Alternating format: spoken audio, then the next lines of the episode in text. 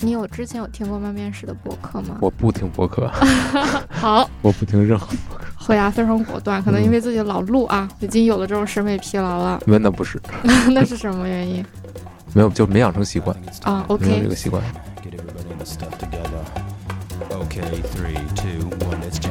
我就很想问一个问题啊，就是你当听到就是我给你提议想聊这个主题的时候，你的第一反应或第一感受是什么？嗯嗯，哪个主题来着？游戏与漫画是吧？对，就是尤其是游戏与漫画到底是伙伴还是对手这个问题。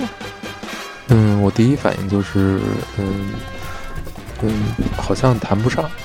谈不上，谈不上，都谈不太上，都谈不太上。嗯，就是就是两个东西嘛。嗯，然后好像没有什么关系，而且关键对于我来说，它都是我很喜欢的东西。就是当然我可能花了更多的时间在游戏上，但是我也非常喜欢看漫画。嗯，所以对我来说，就是都是挺挺有意思的东西。嗯，我都不希望他们消失，我也我我都希望他们能持续出更好的东西，然后我也能要不然玩，要不然看。所以对我来说，它好像没有矛盾。它不是非死即彼的一个状态，嗯嗯，所以我觉得，好像如果让我选择只有其中一个能够存在，另一个就要消失的话，太残忍了，我无法做出选择。好，明白了。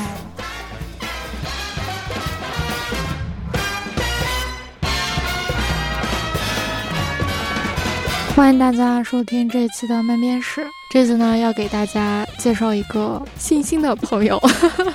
就是因为他从来没有，嗯，来过闷面史的播客，同时呢，他自己也从来呢都不听播客。对，先请他简单的自我介绍一下。呃，大家好，我是呃，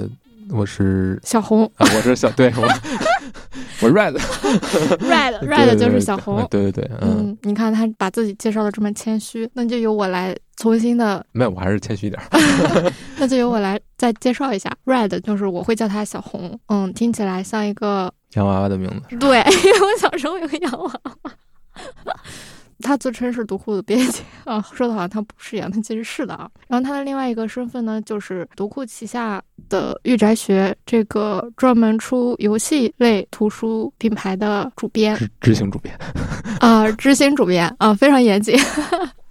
对，然后其实我们已经认识很久了，就从你入职，然后甚至是咱们以前曾经还录过一段时间的播客。对，我觉得我现在开始做播客、录播客，受那个时期的影响还是有的，就让我大概了解了它是一个什么感觉，我自己能做到什么程度，甚至是从你身上也学到了很多有用的知识。这么捧啊！对对对，嗯，非常受用。然后呢？但是我们的工作上，但确实没有啥交集，因为都是编辑，就是各负责各的部分。然后我就是做漫画，你就是做游戏，看起来是公司里最不正经的两个人。比如说像你的桌子上，经常就会摆很多花里胡哨的东西，有吗？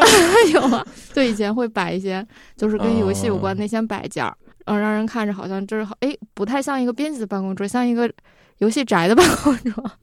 甚至是也会送一些窄箱的东西给其他人。此外呢，就是像我的话，我我印象比较深的就是有一天我刚好就在我的电脑上在浏览一个漫画作品，然后就听到我们办公室就进来一个人，然后可能他看到了我电脑屏幕，他就说：“啊，你们上班这么好，还能看漫画呢？”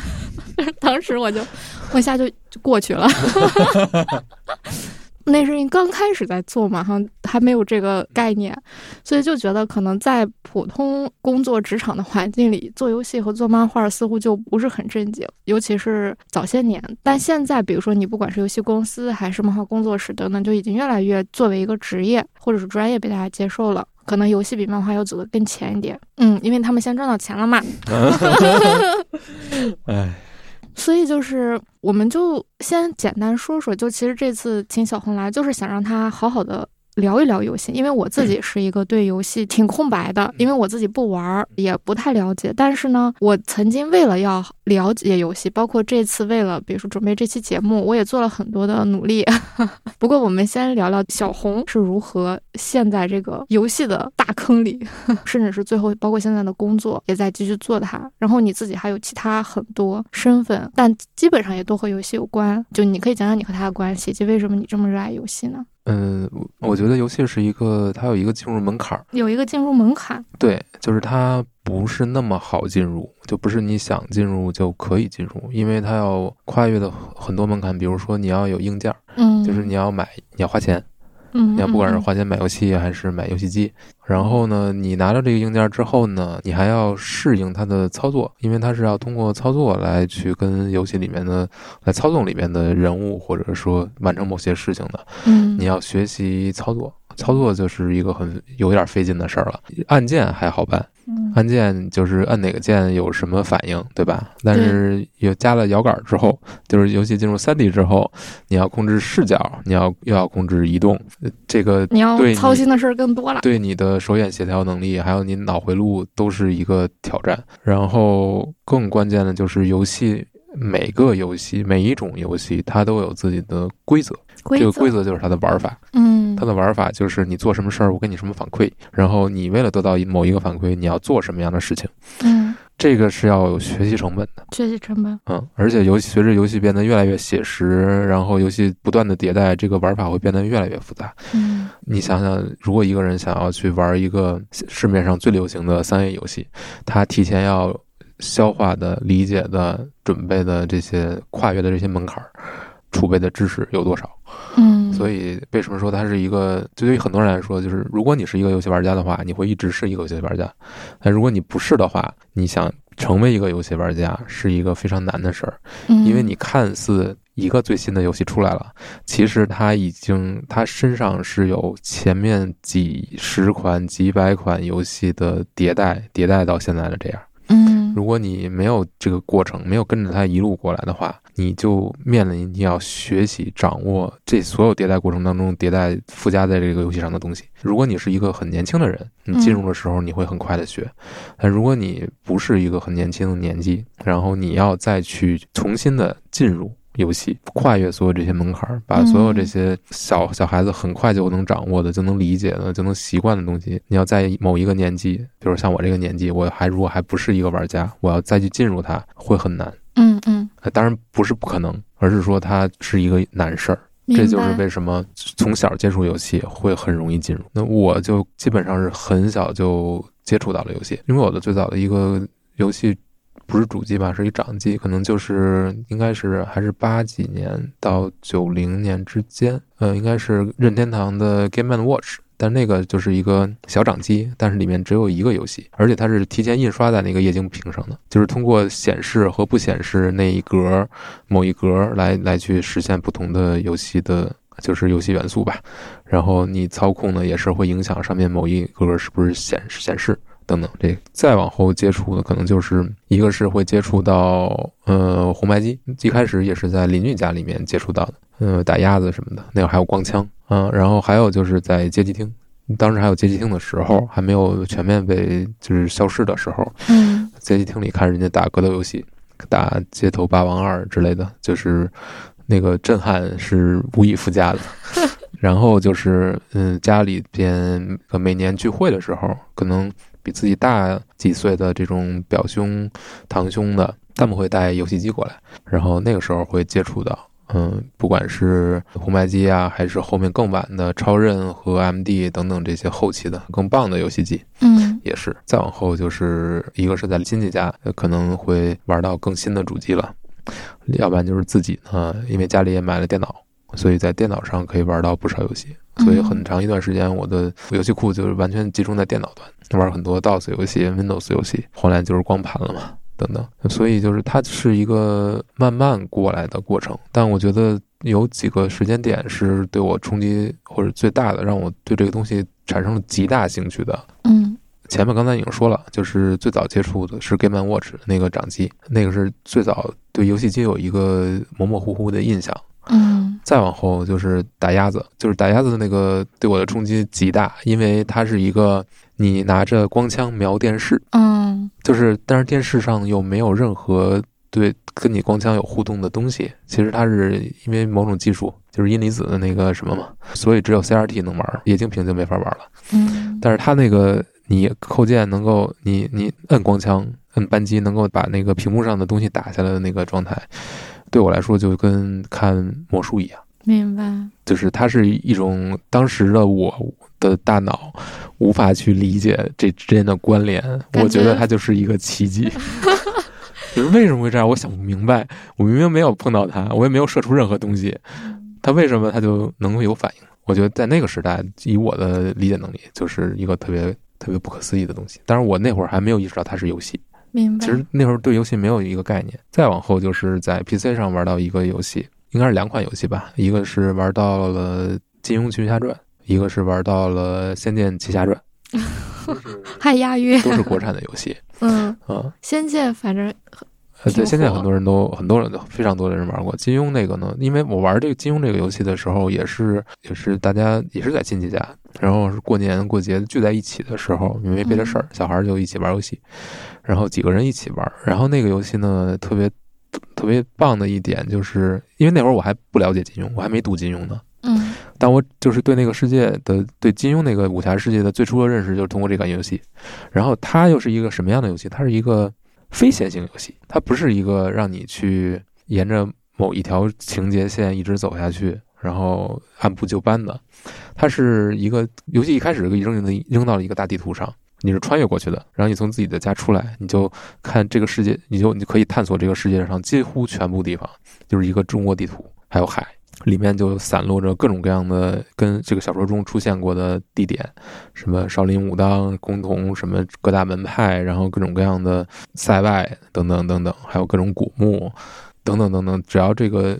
金庸的小说里面出现过的，里面都能你基本上都能找到。然后里面有各种各样的人，各种各样的英雄人物，还有反派，你可以招英雄，也可以招反派进入你的队伍。但是嗯对对你自己的善恶值有要求，你只有你是一个善良的人，你你的善恶值在八十以上，你可能才能招某些人，或者你只能在你的善恶值低于二十以下，可能你有人有的坏人才才能加入你。嗯，然后你不够坏，他就不理你他。不理你。对，还有一些那个，比如说段誉，嗯呃，那个《天龙八部》里的段誉，你的队伍里必须要有女性角色，他才能跟你一起，他才愿意加入你的队伍。要求真多。对，等等等等，嗯、所以呢，然后这个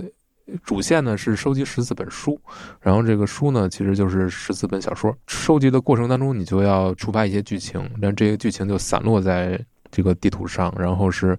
跟每一个每一部小说里面的主角和配角有有关。他把一些经典的场景，比如说六大教围攻光明顶这种剧情都会有。你作为一个闯入者，你可能带着这个这个故事的主角，比如带着张无忌去参加这个触发这个事件，它是一个完全不同的体验，就是它是一个非常自由，但是每个地方都能触发一些新的剧情，一些新的新的东西，然后你又可以自己的组织你自己的队伍，你可以把这些主角都招到你的队伍里，或者把反派都，或者你怎么样怎么样，你可以学各种各样的武术。游戏里面就是这个游戏世界、小说世界里面出现的很多什么武功，你都可以学，然后每个都不一样，甚至可以练《葵花宝典》或者《辟邪剑谱》，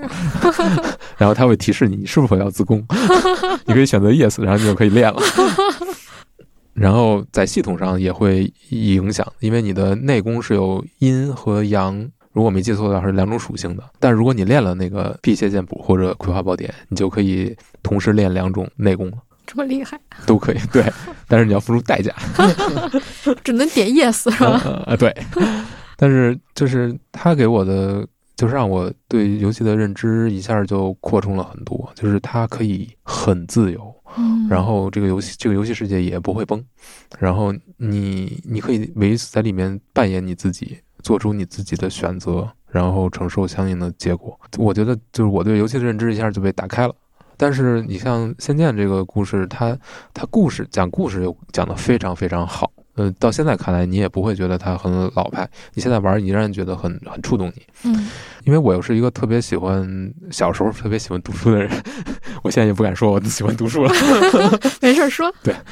就是读书是我小时候最快乐的一个事情，因为因为我跟人的接触非常少，基本上就是在自己读书，所以读各种各样的故事，所以我非常喜欢。嗯，那通过游戏我体验到的故事跟读书又完全不一样。嗯因为对于读书来说，或者说所有的被动欣赏的东西，我要说用打一个比方吧，就是你作为一个读者，作为一个观众，你扮演的是一个萤火虫的角色，作者。不管是小说还是什么电影的作者、导演，他们拍出这个作品的过程当中，他们是在跟这个世界去碰撞的。他们是那个火石，他们和世界去碰撞，世界是另一个火石。这两个东西碰撞摩擦，掉出来的火星儿掉到你身上，把你点着了。嗯这个是这种被动观赏的东西的的形式，它的逻辑是这个作者要跟这个世界去碰撞、去摩擦，然后你是被点燃的那个东西。嗯，你这个比喻很有意思。但是游戏不一样，嗯游戏当它被设计出来的时候，它没有被完成，它只是一段代码。当你去玩儿的时候，你是在完成它，因为你每个人都有不同的玩法，嗯每个人都有不同的意志，然后你都有不同的操作，所有这些东西会决定你的体验，你自己的所作所为会严重的影响，尤其是在这种开放世界的，就是或者说就是非常自由的游戏里面，你明白，所以菜鸡就很可怜，从来没有办法给自己好的游戏体验，只能看别人玩。我有很多办法，因为我也是个酷手，啊。有很多办法，啊，好，金手指啊之类的。嗯。但是，呃对于这种游戏来说，开发者创造出来的游戏，它是一块火石，嗯玩家是另一块火石，就是你们要去摩擦了。嗯所以你在这个，你作为一个玩家，你在这个整个体验中，你扮演了非常重的一个一个部分。你怎么去玩这个游戏？你喜欢怎么玩？你就会严重影响到你从这个游戏中能获得的东西。嗯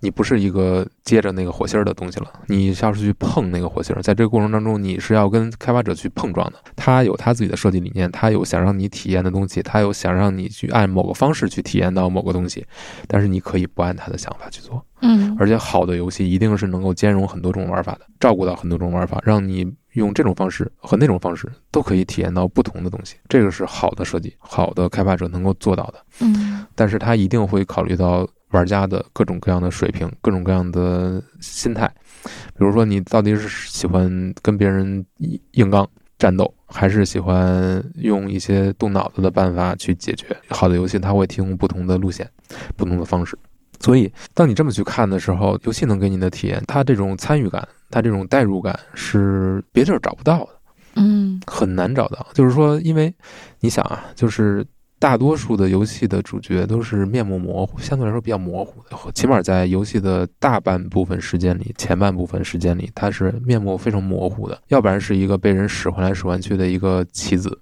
要不然是一个喜欢被别人使唤来使唤去的老好人。或者说他是一个从一开始就失忆了。为什么要这么设计？就是为了让他跟玩家之间能够产生一种代入，你不会这两个身份之间不会有很强的脱离感，一个错位感。因为如果你设计一个非常有性格的主角，嗯，有自己的所有的行事逻辑，你很可能你代入不进去。你就觉得他是他是一另外一个个体了，对跟你没关系了。对，嗯但是游戏要做到，就是他非常强调这种沉浸感和代入感，所以大部分都以失忆开始。有很多，对，或者说他一开始面目一定是模糊的，然后甚至他会故意隐瞒自己的一一些些身份或信息。对可能这些信息直到最后，你才能在这个游戏的高潮，你会发现哦，原来我扮演的这个角色有一些我不知道的设定嗯，背景，对对记忆对，但这个时候你跟他已经相处了很长一段时间了，你已经跟他能够产生了一些关联和羁绊。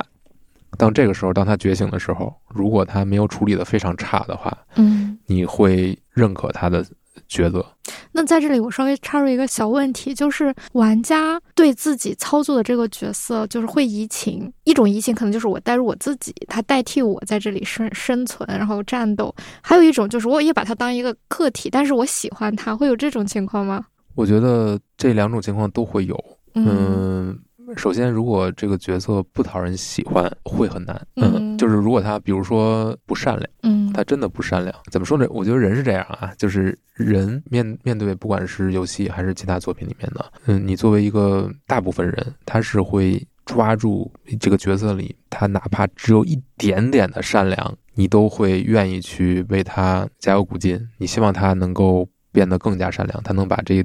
这一部分保住，即便他是你设定他可能是一个坏人，嗯但只要他有那么一点良心，你又愿意支持他，即便他做了很多很多坏事儿，对吧？嗯，人就是这个样子。所以呢好，没有出息。因为大部分人是希望这个世界变得更好，都有那个端水的心理。对，所以呢，所以对于创作者来说，其实最关键的就是你有没有能找到一点是真正能够让大家去认可这个角色。只要有你有这么一点，其实就行。明白。嗯，所以嗯，在其他部分，即便他做了一些错事，犯过一些错误，其实也可以，也没有问题。只要他能有一点是非常，你确实觉得他是一个好人，他骨子里是一个好人，不管他做了多少孽，我觉得可能就行。明白。问题是什么来着？问题就是你讲到 你在就是游戏中的，就为什么会喜欢他嘛？其实我觉得你基本上从技术门槛，然后到真正的游戏内容，包括提供的各种玩法本身，已经说的很全面了。当然，可能对我来说，这都是一些新的东西，就是。也不怕人笑话，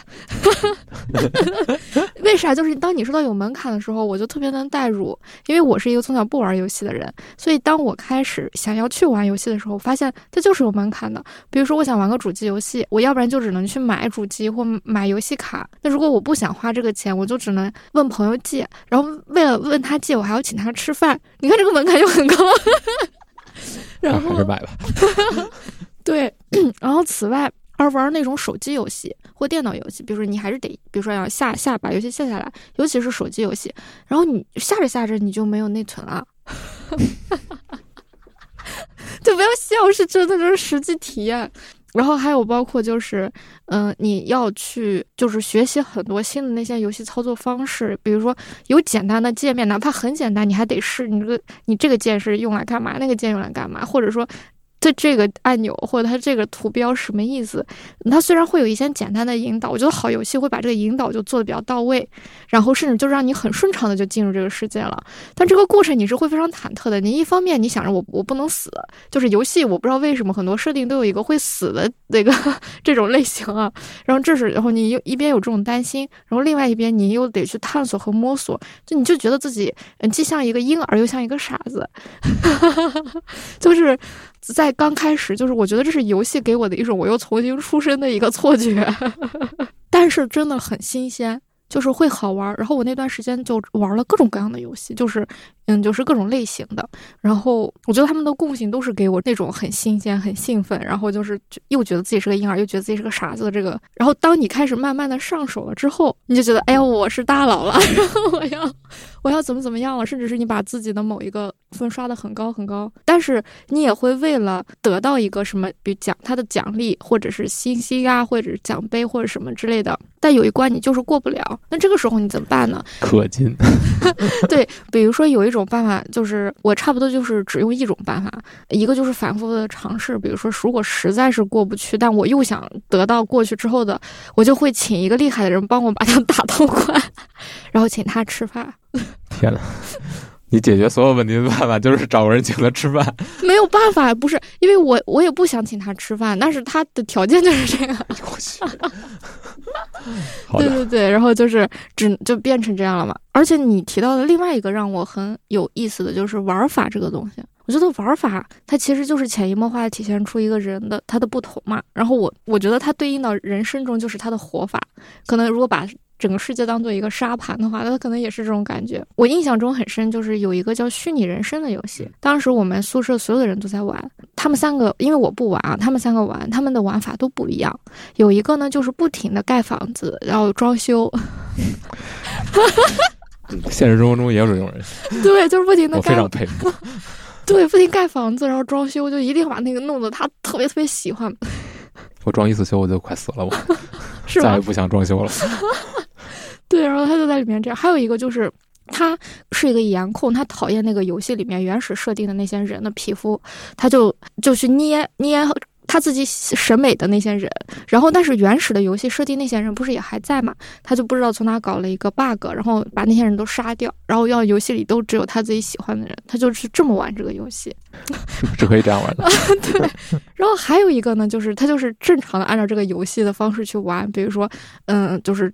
真的像人生一样，比如孩子长大了，然后送去干嘛干嘛的，按部就班。对对，按部就班。但是呢，他。他自己的生活就在现实生活中就就其实挺糟糕的。他在那个里面，他也让里面的人生活的非常的糟糕。比如说，突然间被外星人抓走了呀，或家里突然着火了呀，或者是突然出什么意外就死掉了。就是他把那个世界里的人玩的人生也很悲惨。因为我看到这是什么心理？我觉得他就是不会，或者说他就把他生活中的那种生活不好的东西，就是移植到那个世界里，让那些角色帮他承担了。就是会这样，然后然后自己过得更好，是吗？对，然后自己他就是开心，他就是，哎，你看他厨房又着火了，我说这不是你干的吗？但是我那时候第一次意识到，原来游戏可以这样子，游戏原来有这么多玩法，每个人都可以在里面 搞自己，搞七搞八。对，嗯，有很多游戏是这样。对，这个就是我挺觉得挺有意思的。其实游戏跟其他的。有很多地方是一样的，比如说跟看书一样，你想看书，你得看到一定量，你大致就能拿到一本书，你看几页，你就大致知道它的水平了，对吧？嗯。但前提就是就是你得看几百本，或者说几十本，嗯，你才能有这个判断。那看电影也是，当你可能没看到几百部电影的时候，你对一个电影是没有一个基本的判断的。我自己玩游戏，让我对游戏有一个基本认知的，其实是在玩 PC 游戏的时候。电脑游戏的时候，就那会儿都是 DOS 游戏嘛，都是体量很小，那可能一张光盘里会放几百个游戏，嗯嗯，特别小的嘛。但是就是那个时间，让我能够，当然也是盗版，就是能够大量的尝试游戏。那可能就是，嗯，每一个我可能玩不了多长时间，玩个十几分钟、几十分钟，但是我会大致搞清楚它是什么玩法。那会儿尝试游戏的。给我一个最直观的感觉就是，每打开一个游戏，那个时代的游戏，它就是一个完全不一样的游戏。嗯，它有大量的没有被尝试过的玩法，没有你没有接触过的类型，彼此之间呢也相相去甚远。就是这个游戏的目的，这个游戏的玩法设计，对你的考验，然后对你的挑战都不一样。嗯，然后那个时间玩游戏的就会给我的一个最大的感认知感觉就是。游戏是一个有无尽可能性的一个东西，我不知道管它叫什么，你管它叫娱乐也好，管它叫一个媒介也好，或者一个作品形态也好，我就是感觉，哦，它好像这个东西是没有尽头的，它是没有尽头的。但比如，但是小说可能也没有尽头，但是它永永远有些原型，有这些原型，你可能就你你大致看过类似的最好的作品之后，相似的作品你就。你就会能识别出来，嗯，你会觉，除非它有一些特别棒的迭代、改变、创新，你可能会还会受到一些冲击。但是它大致的一些故事的模型是有限，还是相对来说有限的。但是那会儿我我对于游戏的认知就是，我觉得它好像没有极限，嗯，啊，就是好像还有很多种从来没有人想到过的办法让你去玩儿。我其实现在也有这个感觉，当然没有那会儿那么强烈了，因为那会儿是整个游戏行业的出生的，就是刚刚开始发展的那个阶段，有大量的可能性，完全没有人探索过，所以只要往一个方向走几步，它就是一个不一样的东西了，嗯，就是大类都不一样。然后你那个那个时候玩游戏受到冲击跟现在是不一样的，现在游戏就是出一个啊，你知道它放把它放在哪儿了，你已经有坐标系了，嗯，然后能跳出现在的已经有的这些坐标系的作品很少。但是，一旦你跳出来，你就马上就能识别出来。但那会儿就是你，你没有坐标系，游戏行业都没有坐标系。嗯，你在那个时代，你去玩游戏的，你就感觉你就是不断的在扩充你的坐标系，建立坐标系。嗯，然后每一个都会给你，我操，这个这是一个什么游戏？没见过。那是一个什么游戏？没见过。就是还有这种游戏，尤其是那种模拟类型的游戏，就是让你一开个餐馆，嗯，或者。怎么怎么开个医院什么的，开个那个学校什么经营呃，对经营的那那个就是因为它的题材太多了，包括就比如像大航海时代这种，你完全是海上贸易，然后你还要打仗，你还要算账，低买高卖，然后还有外交，然后如果是战旗的话，你要算步数，跟下棋一样，嗯，然后培养自己的的选手，然后如果是一个角色扮演游戏，你要你要去对刚才已经说过了。然后还有动作游戏，还有 FPS 游戏那种射击游戏，那种完全是即时的，就各种各样的可能性就就在眼前就是爆炸开来，然后你就觉得这个也好玩，那个也好玩，然后你就会进入一个那种那种状态。我觉得其后就很难再再去复原了。它这种不同性跟其他的就不太一样。比如说我我读书，我读的是各种各样类型书，写的内容也都不一样，但是它都是文字，嗯或者说如果我读漫画的话，都是视觉。嗯和但是视觉和文字，看电影就是图像，但是图像其实就是一一张一张画面，一帧一帧画面，就是它是某一种介质或者说某几种介质的集合。但是对于游戏来说，它可能既有画面，一帧一帧的画面，它有音乐，最关键的就是它是要你去操作的，你有输入了，你不是只是被动的被它输出了，嗯，你必须有输入，你才能得到输出。它有这么一个东西，但这个东西就是它这个输入过程和输出怎么返回来，有无数种可能性。这就是玩法，就是玩法可以可以这样，可以那样。然后不同的类游戏类型，它的规则不一样，它把规则引进去了。这个东西就你怎么去制定规则，这个就没有，它就是一个又变成一个没有规则的事儿了。嗯，它没有，它没有，你一定要这样讲故事，你一定要这么写这个东西，你你一定要这么画这个东西，你一定要这么拍这个东西，好像没有了。当然，现在我们来看，它也是有的，它也是一些一些基本的已经成型的套路。但是嗯我始终相信，就是即便在这些已经成型的套路之外，它还有很多种可能性，而且我们现在还在看到，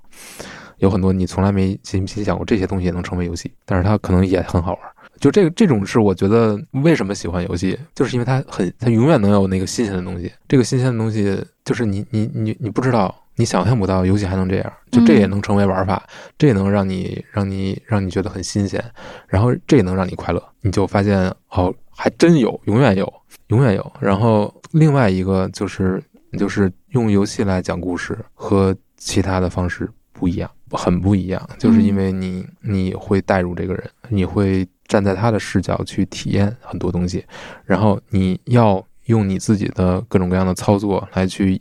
控制他，所以你跟他之间就产生了某种意义上的实质上的联系。是的，然后你做的很多事情，通过你的呃呃手柄也会反馈给你。我有时候就觉得他跑着跑累了，我就让他在旁边坐着休息一会儿。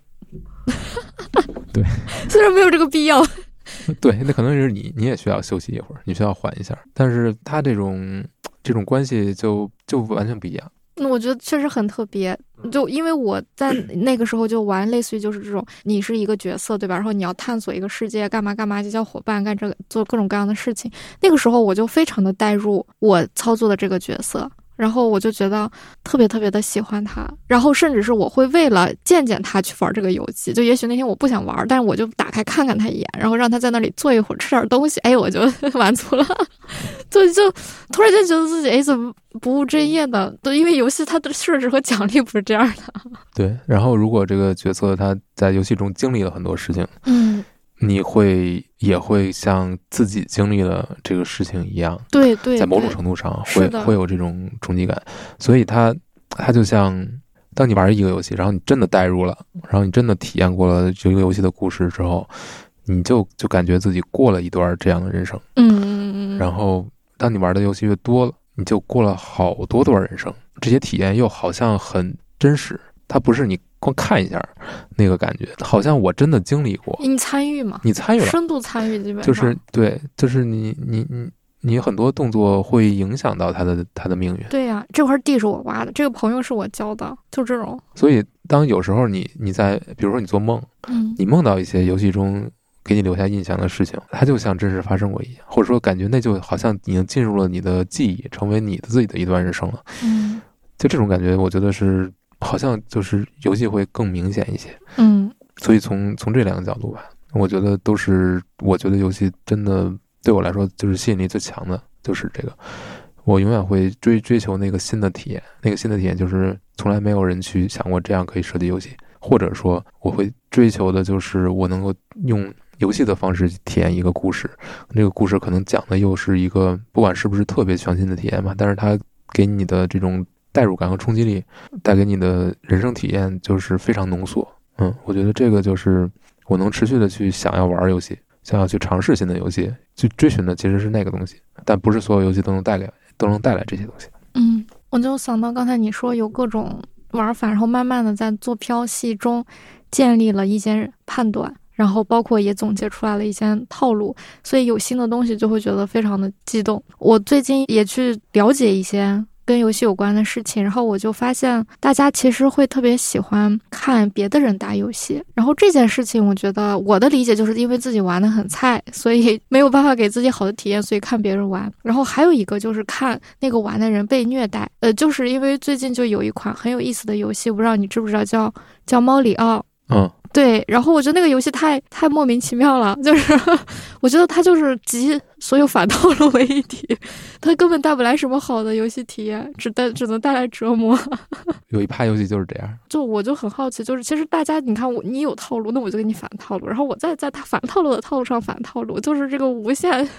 无限套娃，但是能做好的其实不容易，因为当你要，比如说那个游戏，其实也好多年了，但是你有玩过吗？我可能玩过，嗯。当你想反套路的时候，你首先要对套路有充分的理解，嗯，你要能判断到大部分人认知的套路到底是什么，你才可能出其不意，嗯。而且你这个出其不意也是就是。你不能完全没有逻辑的去给人给人惊吓，嗯，而是说你要在那个恰到好处的地方去打破你的预期，真正做好也会很难，嗯。但是你说的让主角在里面受到一定的虐待，或者说这个其实就跟难度有关了，嗯，这个是一个特别大的话题，就是游戏为什么很多游戏那么难，嗯，我觉得这是跟它的目标体验，就是希望给玩家带来的体验紧密相关的，嗯。就像你刚才提到一个很好的问题，就是为什么很多游戏都要设置一个生命？为什么要死这个概念？嗯，这个呢，其实最根本的原因就是，如果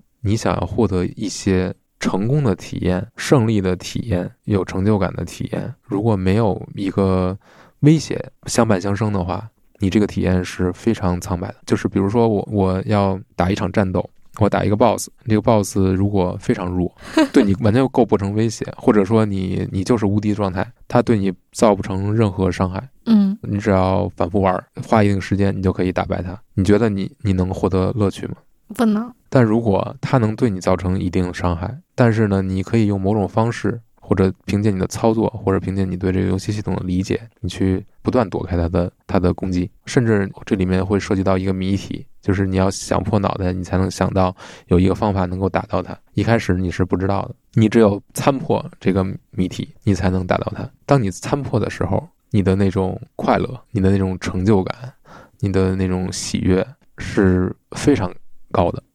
但是在某种意义上，这个游戏的难度越高。当然，它设计也也一定要好，嗯，就是这个难度是合理的，但是又是给你的容错率比较低的。那你在胜利之后，你能获得的这种快感、这种欢乐、这种喜悦就会越高，所以它是紧密相关的。为什么有很多特别难的游戏，很多人非常愿意玩？嗯。但是有很多我这个可以把它放低，可以将就你，但是可能大家就对它没有那么大的兴趣。我觉得就是因为你付出的代价和你最终获得的体验是一个水涨船高的。你付出的代价越高，你你你获得的成就感就会越高，你获得的乐趣就会越高。但如果你不设置这个底线的话，不把这个东西拉高的话，你。同样，你你你的乐趣也会降低。那你如果你无法给别人带来无法取代的这种乐趣，如果你只有你这个游戏能给大家能给玩家带来这个乐趣，你就会被别的游戏替代，因为别的游戏能带给更能在短时同样的时间里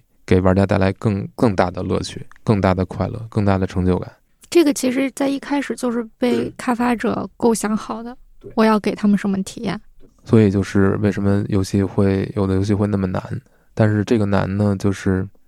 也是双刃剑吧，也是双刃剑。它会限定在这个游戏，它会把这个游戏限定在只有那些经验老道、嗯，非常熟悉游戏套路的，然后操作能力很强的人才能去享受。但是如果这个游戏它能够成为这些人的首选，通过这些人的口碑去进行传播，他也不用去救活那么多人。那些。没有那么高操作能力的人，也会因为口碑的影响去选择这个游戏，去尝试游戏。即即便他无法通关，他可能也会购买这个游戏，支持这个游戏。但前提就是你必须要站在那个塔顶，金字塔顶，你站住了，你就可以这么搞，你就可以把自己的难度往上提。但前提也是你的设计要好，就是你要你公平，你在一你在这个规则之下，只要我掌握了这个规则，我就可以赢。而不是说我很多有很多随机要素我控制不了。但是能有资格这么做的厂家很少，大部分是你这么搞就是把自己往死了搞，因为你会大大幅的削减少你的受众。嗯因为有那个操作水平的人，有那个意识的人，有那个手眼协调能力，有那个聪明劲儿的了解游戏规则的人，没有那么多。那那我现在有一个特别好奇的地方，就是，嗯，游戏其实一直都被家长们视为洪水猛兽嘛，就是在这块儿，漫画跟漫画基本上就同病相怜这种状况。其实游戏就刚才聊了那么多，就它比这个东西要丰富的多。但是，比如说，我就很好奇，就是它为什么在家长就在那个时候的家长里，就他是洪水猛兽，甚至是有一段时间说他是电子海洛因，对吧？但确实也有一些游戏，大家会批评他的理由就是说他让大家去氪金，然后包括就是呃以什么抽卡或什么规则让你不停的去花钱，然后去在里面耗你的时间等等。就是那你怎么看待这个现象，或者是以及就是这种游戏受到的这种整个社会层面的这种嗯，首先，嗯，对游戏的污名化，我觉得是它是一个政治问题，嗯，呃，可能并不是那么值得讨论。嗯，我觉得这个东西，你觉得是个政治问题？我觉得是个政治问题。当然，这可能会说的比较那个什么吧，就是宫本茂说过一段非常好的话，嗯就是他说，呃，当年那个摇滚呃火的时候，人们就是火摇滚为洪水猛兽，嗯或者漫画火的时候，都是漫画为洪水猛兽。现在轮到游戏，就是其实就是孩子们喜欢什么，嗯什么就是洪水猛兽。为什么呢？嗯最终这个原因就是我们说沉迷这个事儿吧，因为我其实我觉得也可能会有发言权，因为我确实也沉迷过。沉迷是为什么呢？真正的沉迷原因不在于你沉迷什么，而在于你想通过沉迷来逃离什么。嗯你沉迷那个东西可以是这个，可以是那个。你不沉迷于这个，你就沉迷于那个。你总有一个可以沉迷的。你像现在就是很很有意思嘛，就是国家限制电游戏嘛，嗯限制手机游戏嘛，大家都不玩游戏了，因为你你强行限制时游戏时间嘛，大家干嘛去呢？去看短视频去了。就是这是一个明确的调查结果，就是大家不看不玩游戏了，大家就看短视频了。你你把短视频再限制了，嗯，他还会去干别的，他再去找一个让他可以去永远可以找到下一个。嗯你赌不是一个办法。所以说，真正的问题不是在于他沉迷于某个东西，而是他为什么要选择去沉迷。那说明他生活的其他部分出现了问题，嗯他不快乐，他没有成就感，他有问题。这个问题呢，就是非常复杂的问题了，可能是教育制度的问题，可能是家庭的教育的问题，也可能是家庭对他的关心的和在意的和沟通的，所有这些东西都可能出现问题。嗯当他出现问题的时候，孩子就会找另一个方式去逃避这些问题。这可能对他来，你看你你觉得他玩游戏是问题，但对他来说可能是他的解决办法。对他要把自己的注意力转到一个不让他痛苦，甚至能让他开心的一个东西上。嗯，这个东西不能你不让我，我就找另一个能让我开心的东西。他总会找到的，但问题不在于他去找哪个东西，而在于他为什么要去找这个东西。嗯为什么要去找？就是因为其他东西让他不开心，他的学习不让他开心，他家庭不让他开心，他整个所面临的社会不让他开心。那那些东西为什么不让他开心，才是真正的问题。嗯所以你你盯着去去封这个禁那个，你始终没有解决真正的问题。你这个孩子永远他只要他有一个想要沉迷的动机，一个一个愿望，就说明他其他地方是有问题的。但如果你不去看那个问题的话，你永远解决不了他的沉迷的问题。至于为什么是游戏，为什么是漫画，为什么是摇滚？因为这些东西让人快乐，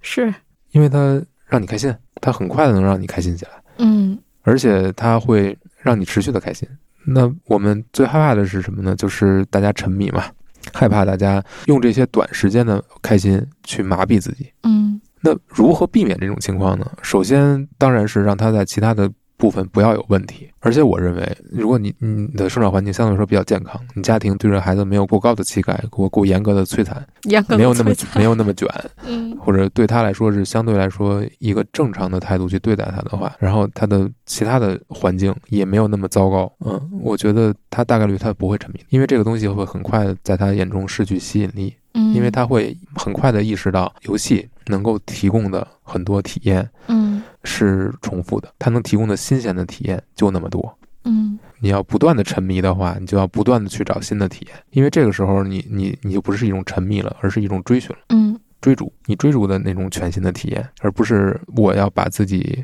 麻痹在里面，我只需要用一种游戏就可以了，用重复的东西不断的刺激我，让我不不用去想那些烦心事儿。我听到你说这么多，再结合上刚才我们讨论的，就是内内线游戏，比如说，不管是你是角色代入、探索故事，还是你要去交易、经营等等，它其实很多都是来自我们的生活经验或者是生活写照，它可能强化了某一个部分，可能就是因为我们在生活中找不到可以让我们施展这种能量，或者是带来这种正反馈的这种东西，可能游戏就成了一个代偿，我们在游戏里去得到它。然后，如果说你的生活能正常的满足这些东西的话，那你在生活中就挺快乐，就能就就就玩生活就可以，在生活里去找体验就就是现充了，就是现充了。对，比如说，如果你在生活中，你就可以上轮滑课，嗯，你就可以去出去轮滑，你为什么还要在游戏里玩轮滑，玩轮滑游戏呢？有人在游戏里玩轮滑游戏？有啊，啊，嗯，当然它是一种不同的体验，因为游戏里面的轮滑它。它的操作跟现实不一样，跟现实是不一样，它的乐趣也不一样。嗯，但是就是它彼此之间是存在一种很强的可替代的关系的。足球游戏也是一样。嗯，如果你真的能够去有场地，有这个有人陪你跟你一起玩儿，他获得的体验跟足球游戏，你你拿着手柄去踢足球游戏那个体验是完全不一样的。对，就包括其他的模拟游戏，如果你能有机会去经历各种各样的职业。你去感受各种各样的职业，你去做实习或者怎么样去体验，嗯，那个体验和你去玩一个游戏去做体验，那也是不一样的。当你那些东西全都没有，就是现实生活中社会不会给你提供任何的这种这种反馈类似的机会去体验生活的话，游戏能够替代他们去完成这些，嗯，而且它会用用一种非常让你开心的方式，让你很快就有反馈的方式，让你很有成就感的方式，让你去体验到很多东西。游戏的反馈很及时。对，嗯，这也是他为什么让能让人成瘾的原因。但是我觉得沉，就是说我们先不说沉迷了，我们说成瘾。嗯，就是我很喜欢游戏，我也不是说只玩一种游戏，但是我希望体验不同各种各样不同的游戏，体验各种各样的新鲜的游戏玩法。我也不会沉迷在某一个游戏里面，某一种玩法里面。这个时候，当我玩了足够多的游戏，当我体验到了足够多的可能性、不同的玩法之后，我就不会再沉迷于某一个游戏了。嗯。就是因为我已经有判断能力了，因为我接触过太多游戏了，我会很快对某一个游戏厌倦。嗯，这个是你从接触游戏到你能够控制住它，控制住你自己玩游戏，你玩多少游戏，玩到什么时候？我觉得最有效的一个办法就是你真的玩到一定量，这个不是玩到一定时间，不是说你玩一一个游戏玩到地老天荒没用，你还是会沉迷，你还是控制不了自己，因为你无法对它厌倦，就是因为你不知道有更好的，你不知道有不一样的，你不知道还有其他的。你只玩这一种，那你就是个傻子，你就像个傻子一样，不断在重复。你你没有更多的角度、更多的视角去帮你判断它的没有意思的地方。嗯，你必须要接触足够多的游戏，你才能意识到这个游戏也就这样，也就如此而已，还有更多有意思的可能性。而且随着你玩的游戏越多，能让你觉得愿意花时间的游戏会越来越少。你你说白了就是你在游戏上花的时间。到一个值，再往上就很难增加了。就是只有很少游戏能够让你花那么多时间去玩了。所以你其实到玩到一定程度之后，你就不会沉，你自然而然就不会沉迷了，因为它带不了，你都无法带给你新东西了。但前提就是你真的要花一定的量，就是你要建一定数量的不同的游戏。才行，这就像看电影一样。如果你只看同一个类型的电影，你可能就就看下去了。但如果你看了不同的类型的电影，建立起这个坐标系之后，你就有判断能力了。你有判断能力之后，你就会你就开始挑剔。嗯，但你开始挑剔的时候，你就不会再沉不会再沉迷了。嗯，不会再无脑的去看了。可能这也是培养一个你和这个游戏之间关系和你们之间。权力互换的一个过程。早期你被他拿捏，到后面你开始挑剔他。对你真的就是精挑细选，你愿意在上面花时间或者值得你花时间的游戏会非常非常少，因为真正能够做出突破的永远是非常少的游戏。嗯嗯，我觉得其他跟其他的作品形式也是一样的。那我们再说回到那个小话题上，就是关于氪金这件事儿，就是有些游戏它就是引导你不停的在里面投入。那这种游戏你怎么看待呢？或者说它在游戏的整个坐标系里是个什么样的存在呢？首先，你必须承认它是游戏。嗯，对，因为它也是 满满足游戏的这些特征的。呃，但我觉得好的游戏和我认为不好的游戏，嗯，当然这么说可能有点问题，但就我个人的角度来看，嗯，他们有一个核心的不同点：好的游戏对于人来说是一种拓展你，它是永远是在探索新的可能性，没有别人做过的东西，嗯，永远是在。嗯探索未知。这种游戏它就是好的游戏。我认为它不管是对于这个游戏行业，还是对于玩这个游戏的人来说，它都是一个好的东西。不好的游戏是什么游戏呢？嗯，利用人的弱点，利用人的缺陷，嗯，利用人的贪婪，利用人的恐惧，利用人所有那些不好的地方去赚钱或者来刺激你的，我认为都是不好的游戏。尤其是利用这种方式来赚钱，去剥削别人，通过游戏的设计让你死活过不去一个关，你必须要要么具备极高的不合理的技巧，或者你充钱，这种就是在剥削玩家。它看似是一个。免费的游戏，嗯，但实际上它的唯一的目的就是让你花钱，逼你花钱。首先让你成瘾，让你享受到这个游戏很快能获得反馈，等等等等，很容易就能获得反馈。然后当你上瘾之后，把这个渠道给你堵上，让你花钱来解，不然你难受，不然你难受，白赚劳心。你怎么到这儿就完了呢？我觉得这就是一种对于游戏的优势的滥用，嗯，它就是在利用游戏这种形式来。作恶说不好听就是这样，嗯，所有这些逼你氪金的，其实，在玩法层面没有什么新鲜的创意的，只是在坑你花钱的方式上做的非常出色。所有这种游戏，我认为都不是好游戏，我也不会去玩这种游戏，我也不希望有人能玩这种游戏，我也不希望这种游戏的开发者能够持续做下去，我也不希望他们能够赚钱，因为我觉得这都是在伤害游戏行业。在伤害游戏本身，他们不是一个创作者。同意。我觉得这就是我能说的最严厉的一个批评。嗯，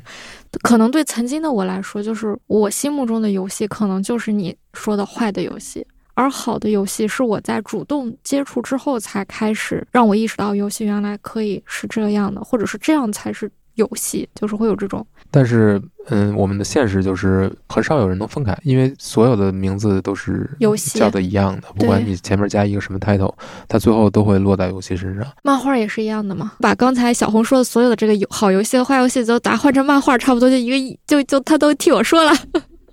嗯，那比如说我们从内容上先出来一下，然后来聊聊游戏的技术。比如说像漫画很简单，一个就是依托于纸质出版物啊，纸媒，然后那靠的可能就是印刷艺术的迭代，而一个可能就依靠互联网，那它可能靠的就是这种代码或者是屏幕的迭代。其实那游戏在硬件上或者是在载体上，它要求的东西更多，甚至是它的形式或者是它该怎么样。往往还有时候会受制于它的硬件和技术。我就在想，游戏就是比如说早期从二维到三 D，比如说甚至是 VR，甚至是现在都开始探索元宇宙了。而且元宇宙中好像游戏是不可或缺的一环，任何跟游戏挂点边儿的东西都要去摸一下元宇宙这种感觉。所以我觉得你怎么看待这个层面上的事情？对，游戏有很多不一样的地方，比如说，嗯，游戏的。这几十年，嗯，可能从上世纪六七十年代开始有有游戏这个概念吧，或者说最最基础的游戏的这个东西开始出现了，然后到现在变成一个，我们先不说 VR 吧，我们就先说，嗯，视觉层面的，已经到了一种基本能够写实的到这个阶段，它的成长速度是非常恐怖的，当然也跟技术发展是紧密相关的，但是这个速度真的是很恐怖。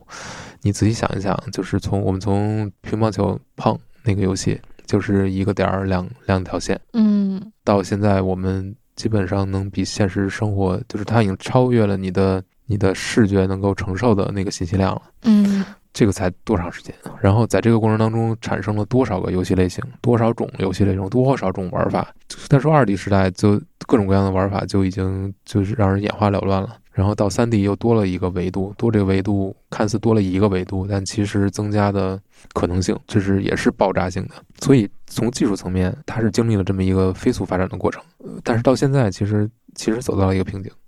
这瓶颈是什么呢？我觉得就是在技术层面的跃进基本上已经陷入停滞了。就是最近的，就是从视觉层面能带给你更多的冲击，其实。不会再有以前那样从二 D 到三 D 的那个那个转换，或者从 PS 一到 PS 二再到 PS 三的那种每一代你都觉得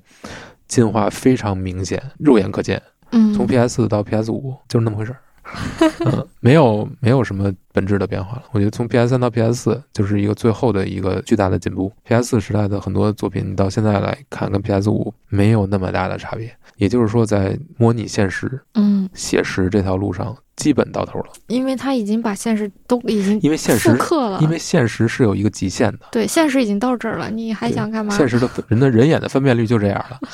嗯，除非你人眼的硬件你再进化，或者您就脑机接口。嗯，那在此之之后，这反倒是因为受限于我们自己的生理原因。对，嗯但是嗯，在此之前，游戏的发展大踏步的前进是严重依赖于视觉层面的推进的。嗯，所以在现在，其实你到了一个瓶颈，就是你往这个方向走，已经走到头了。那你要往哪儿走呢？嗯就是你不能再走视觉层面的，起码你不能再走写实这套这个风格，这个风格就是基本上到头了。你嗯再往这方向走，你们就是同质化，而且现在已经很长时间有一段时间的这种同质化很严重了。你后面要做的区隔是什么？是美术风格的区隔，嗯，因为只有美术风格是无限，对，还有什么是无限的？玩法是无限的，嗯，玩法的可能性是无限的。因为这个都跟每个个人都有关，。但是它会导致一个什么结果呢？就是最容易用来区分游戏的，那你觉得这个游戏厉害的，就是视觉，就是它的写实，就是它的这个方向。但是，一旦没有这个东西的持续的大踏步的进步呢，你就会觉得这个游戏行业在停步，在停止，这是一个挺可怕的事情。但是另一方面，就是说对游戏行业的要求就是，你要把其他部分提上来。嗯因为在玩法层面，其实进展是很有限的，因为这个东西的改变是最难的。它不像技术层面，只要你的硬件上去了，你就很明显，你的画面就是你堆人力，你可以堆上去，它是一个可复制的东西。我就做更高的贴图，就更多的多边形、更精美的贴图，然后往上堆呗，这个堆料就可以了，就靠人就行。但是游戏设计不是靠人就行。嗯它是一个智力产品，而且你这个门槛不断在加高，不断有人做出更好的游戏之后，这个门槛就被提高了。然后你在这个之上，你再去出新很难。你要撇开现在已有这个逻辑，再直接出来一一条新的逻辑也很难。但这个才是真正游戏的生命，就是游戏这个东西的生命力，就其实在那儿。嗯，它不在于画面越来越好，而在于不同的新的技术带来的新的可能性，新的玩法带来的新的可能性。而且这个玩法就回到我们刚才没有说的一点，它是跟你的输入设备、跟你的互动方式有极大的关系的。很多，比如说拿任天堂举例，任天堂我觉得应该不用对你再解释了。嗯就它很长的一段时间里，它的技术都不是这个业界最顶尖的，但是它做的游戏会有极强的独特的个性和独特的特质，它的玩法会非常，嗯，会有很多创新。但这个是依托于什么呢？就是它的硬件跟软件是紧密绑定在一起的，嗯，它的很多的游戏设计的想法都是要通过硬件来实现的，通过独特的操作器，就是不管是手柄啊还是 Joy-Con 什么这些，嗯这是它创造出新的游戏的 gameplay 玩法的一个基础啊。这个就是游戏跟其他的不一样的，因为其他的你只要看，只要你有眼睛就行，你有耳朵就行，嗯，但游戏不一样，你就是硬件了。你得会操纵这个硬件，而且这个硬件怎么设计还有很多可能性。那它带来的就是你的你怎么去操作它，你要学的这个东西，你要学的操作方法都不一样。你像 V 它的那个操作方法，它是体感的，它就是需要你挥动它。然后现在 Joy-Con 其实也能做到这个，然后它有传统的一套操作方式，按键为基础的，嗯你也要学，等等等等。那玩 VR 肯定还有其他的嗯可能性。那这个就是它的硬件会直接影响到它的游戏设计，还有游戏体验，带来你全新的可能性。那是不是之后硬件就要越来越丰富，或越来越和游戏有更强的？我觉得这个东西它是非常看厂商的，嗯比如说 VR，嗯我其实尝试的有限，嗯、但是它有很受受到非常大的限制。嗯。因为人能够在那个环境里面待的时间是有限的，你的生理决定了你不可能长时间的像玩普通游戏一样一玩七八个小时，对，你玩那个你可能一个小时你就你就晕了，你就要吐了，所以它就有在这种限制之下，它就对每一段游戏玩多长时间有一个限制，对你这个在这个游戏里面你能做的动作行动有限制，比如说你的里在里面移动，你就不可能让更匹配你的真实移动。是，但是它又会带来一种跟玩普通游戏截然不同的一种体验，因为你真的沉浸在那个世界里面了，嗯代入感会非常强。但有一个前提就是说，首先它这个参数要足够，当然这个会解决的，包括它的便携性什么也都可以解决的。嗯但是真正能够用 VR 做出非常好的游戏设计玩法的，到现在还是非常少。对，就是我感觉也有的玩一玩也就腻了。对，嗯就是如果你没有真正革命性的、成功的这种玩法，你这个行业就起不来。你必须要有这种决定性的作品。嗯嗯应该现在 VR 最火的是，因为我是确实不太了解 Beat Saber，就是那个光剑，那个是我觉得是能看到的比较结合的比较好的。那现在不是前两天那个 PSVR 二嘛，刚发售嘛，从参数看反正挺好的，但是具体的游戏怎么样，我反正我也我也不会尝这个鲜去。我本身对这东西不是很感冒，因为我觉得就是传统，即便是传统游戏，通过一个电视屏幕或者显示器来玩的游戏，它的可能性还远远没有被耗尽，还有很多很多可以可以可以做的事情，可以做的设计。嗯，但那个就是门槛儿，就是越来越难。明白。而且现在游戏的操作，就控制器、手柄什么的，也有很强的驱动化的趋势。所以这个最后你要指望谁呢？你指望像老任这种，像任天堂这种，他就是要做自己的任这种，对，要做自己的硬件，他不会放弃做自己的硬件，他会围绕这个硬件。首先，它的硬件就会做一些很不一样的设计，就是跟现在的常见的这些硬件不一样，常见的手柄不一样。那能不能说一些？就是，当然，我这可能又是一个分支的小插曲。就是刚才不是提到老任了吗？就是你能不能用一些比较稍微简单，然后又能让更多人理解的方式，嗯，介绍一一些现在非常重要的这种游戏厂商，甚至是未来可能会给对游戏带来革命性变化的。嗯，先说御三家吧。嗯所谓的御三家就是三个主机厂商，一个是任天堂，任天堂就是自己的现在是 Switch 嘛，就是它的当家的主机。嗯、任天堂是一个老牌的，很老牌的，它等于是相当于一手建立起来了主机游戏行业，嗯，基本上是有这么一个地位。嗯当然现在也不是一家独大了，它呃属于玩自己的一套逻辑，它有自己的想法，有自己的行事风格，有自己的游戏理念，呃，更多的是全家同乐。当然也有一些硬核的 IP。嗯我觉得只要是做游戏行业的，或者说在这个游戏行业当中的，或者或者是一个玩家，我觉得对老人都有一个自己的判断。那大部分人是很喜欢他的，当然也肯定有人是非常讨厌他的，这个我觉得也都很正常。嗯，我本身是还是很认可的。然后就是索尼，索尼，嗯，索尼是从家电厂商来跨入游戏行业的，但是它就是属于它的增长，它的就是其实是我刚才说的那条快走到尽头的路，它一直在按着那条路很很顺的，相对来说比较顺的走下来了。嗯嗯最后就是微软，微软这个做办公软件出身的嘛，嗯然后它其实是继承了世嘉的那一套逻辑，或者说算是一个精神继承者吧。是因为世嘉也是原来的一个很重要的主机厂商，但后来不做了。嗯等于被微软继承下来了。但是微软自己的也在做自己的这一套逻辑，因为它本身有做 PC 的这个这一套遗传基因，嗯所以它现在也算打出了自己的一个一个风格吧。而且它现在对于嗯游戏订阅制的一些，就是它是这个急先锋。嗯嗯，这三家，然后说 PC 领域，就是电脑游戏领域，嗯，我觉得最值得一说的就是就是八门 Valve，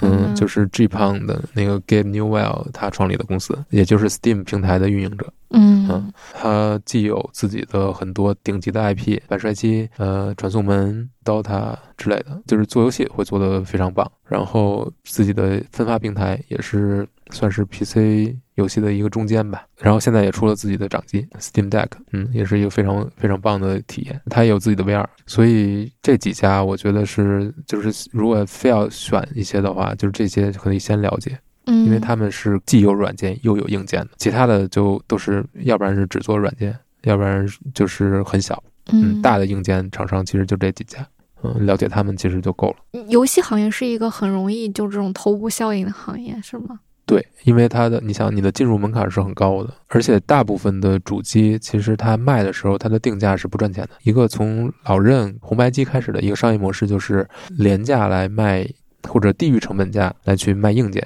嗯，等硬件普及之后，通过卖软件时的那种平台提成、平台税来去赚钱。也就是说，我把呃红白机或者我把 Switch 按照一个低于成本价的，就是我可能要买一个亏一个，卖一台我亏一台的钱，但是我但是我通过每个游戏，每你买了一台主机吧，你得买游戏吧，持续买游戏吧，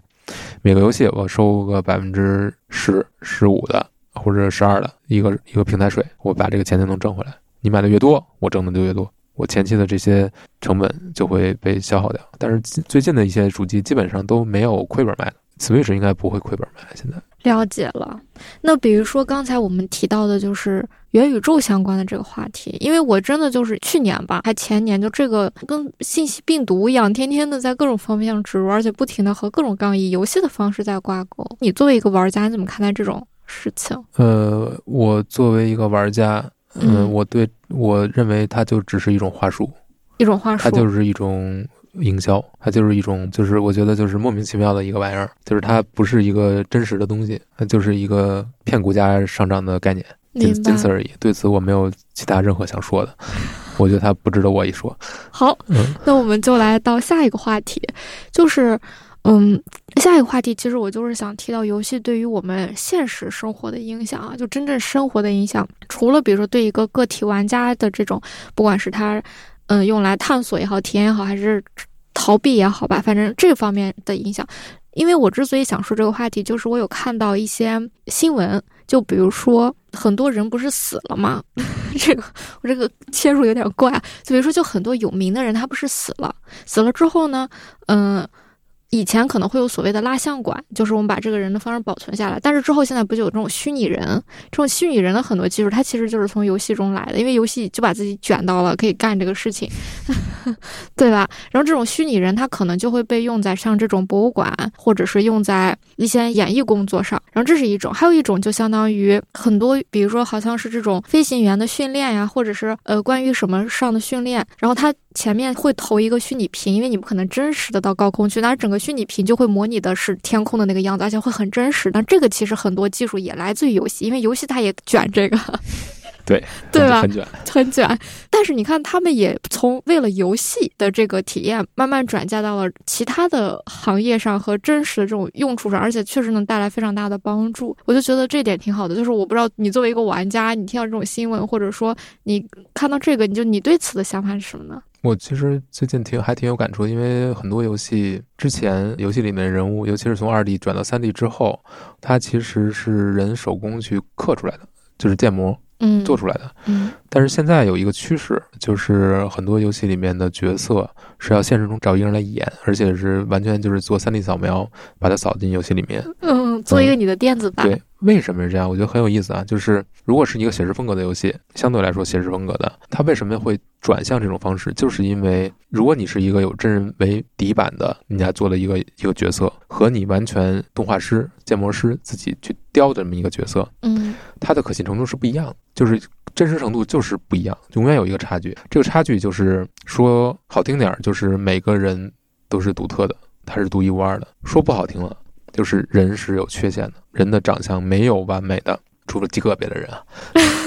但是他之所以能让人念念不忘，就是因为他的不完美。嗯，所以为了追求这种让人念念不忘的效果，让人能够真的记得住的他的效果，所以他需要找一个真实的角色，一个模特。来用他的脸来去做这个角色，这样你会觉得他不是一个游戏角色，他像一个人，嗯，真实的人，嗯，这个趋势我觉得现在很明显了，就是基本上非常大的游戏 IP，比如说《生化危机》，嗯，他之前的角色一开始都是人手工做的嘛，因为那会儿多边形数量很小，而且很长一段时间之内到角色就可能从零初代开始一直到六代，几十年的时间，嗯。这个角色都是人做出来的一个角色，你也习惯他了，你也熟悉他了，但你看着你就知道他不是一个人，嗯，他不是一个真人，对他是个虚拟的角色。但是现在呢，新作呢就会找一个跟他跟那个原来那个建模相对来说比较符合的人去扮演他，你就会觉得啊，跟以前就是不一样了。但是他确实看着就像一个真人。那带来的心理变化是？嗯，很复杂，因为他不是你特别熟悉的那个角色了。但是他又确实让这个游戏的这种真实感上了一个档次。那你觉得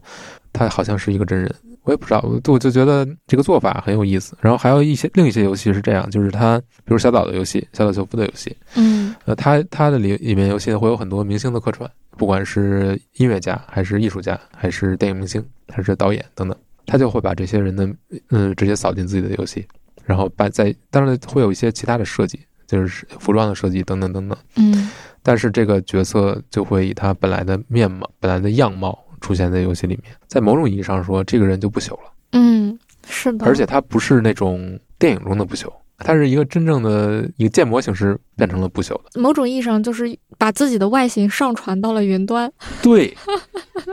就是你仔细琢磨一下这个事儿，是挺吓人的。那如果有一天，比如说这只是我们把我们的外形扫上去，比如说一天如果能把意识也扫上去，那大家就可以活在云端。对，那是另一个很很很大的话题。但是仅仅是把一种接近于写实的外形扫到里面，然后再去摆弄它，让它这个其实，嗯，你仔细想想，也是一个挺可怕的事儿。嗯，就我觉得它又让人去想到关于什么人道伦理之类的东西。比如说，那我问你一个问题，就如果有一天，比如说有一个游戏开发者或者说什么的，他就说：“哎，小红，我想把你扫到我的游戏里，你会同意吗？”会，我觉得很有意思。然后，如果你看着一个你。比如说，把你扫上去了之后，你在这个游戏里面，然后由你自己操作，会由别人操作，动来动去，干各种事，你会有什么感觉？我肯定会觉得很奇怪。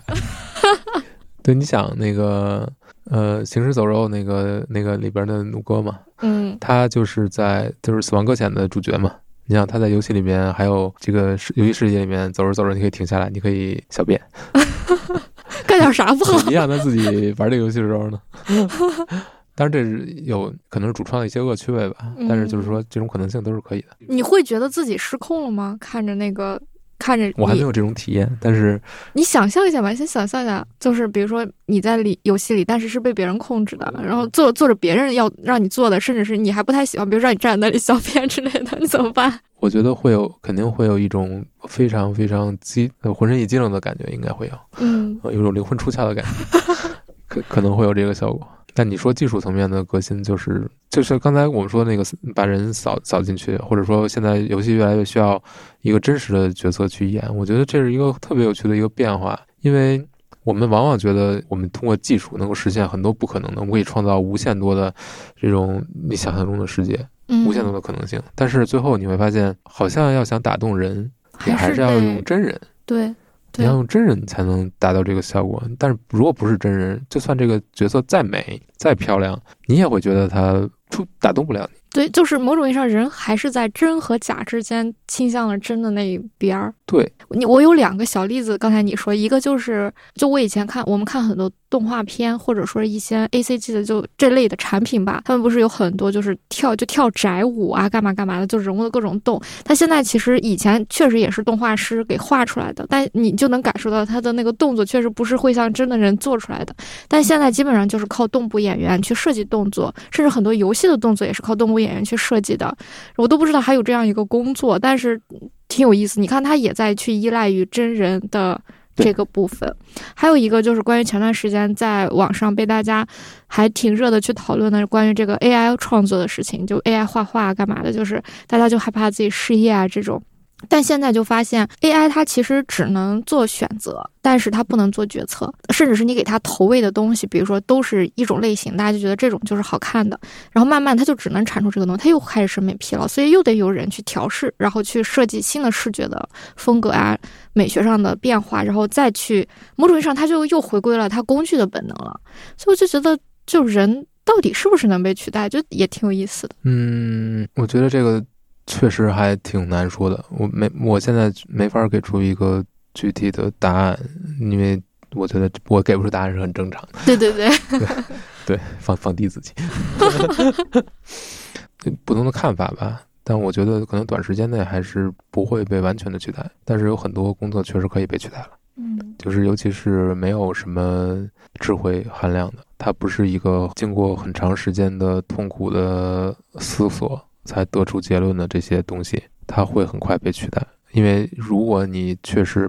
没有经过，就是它不是一个人绞尽脑汁或者很非常痛苦之后才产出来的东西的话，它大概率是很容易就可以做出来的。那很容易做出来的东西，就证明它很容易被可以被取代，可以被复制，可以被批量化。这些东西将来都很容易被取代。嗯，就是尤其是技术，有可能会很快。但是有一些东西，我认为是不可能被取代的。比如呢？真正的艺术，真正的那些没有人做过的事情，当然能能做这些事情的人就很少，能做出来的人就更少。所以我觉得，起码对于我们来说，要尽量成为这样的人，尽管这个过程可能会非常痛苦，但是起码你你是在往着那个不会被取代的方向去努力。如果你满足于做一些所有人都可以做的事情，所有人都会轻松完成的事情，你的可取代性会极高，很快，因为我们无法去判断一个技术的这个拐点在哪儿，或者说基点在哪儿，可能我们很长时间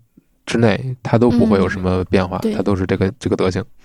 你觉得它 AI 很笨？你觉得它很蠢，它只能这样，它不能那样，它它有自己的这种这种限制那种限制，但一旦到了一个一个点，它会爆发。嗯，一旦它爆发，它会产生翻天覆地的变化，它会直接导致非常多的工种的直接消失，因为你的成本永远拼不过 AI。到这个时候，你再去觉得后悔莫及，后悔莫及，你就觉得啊，原来我花了这么多时间去去做这些可以被技术取代的事，我好后悔啊。嗯，我现在没有工作了，我被取代了，就来就晚了。对，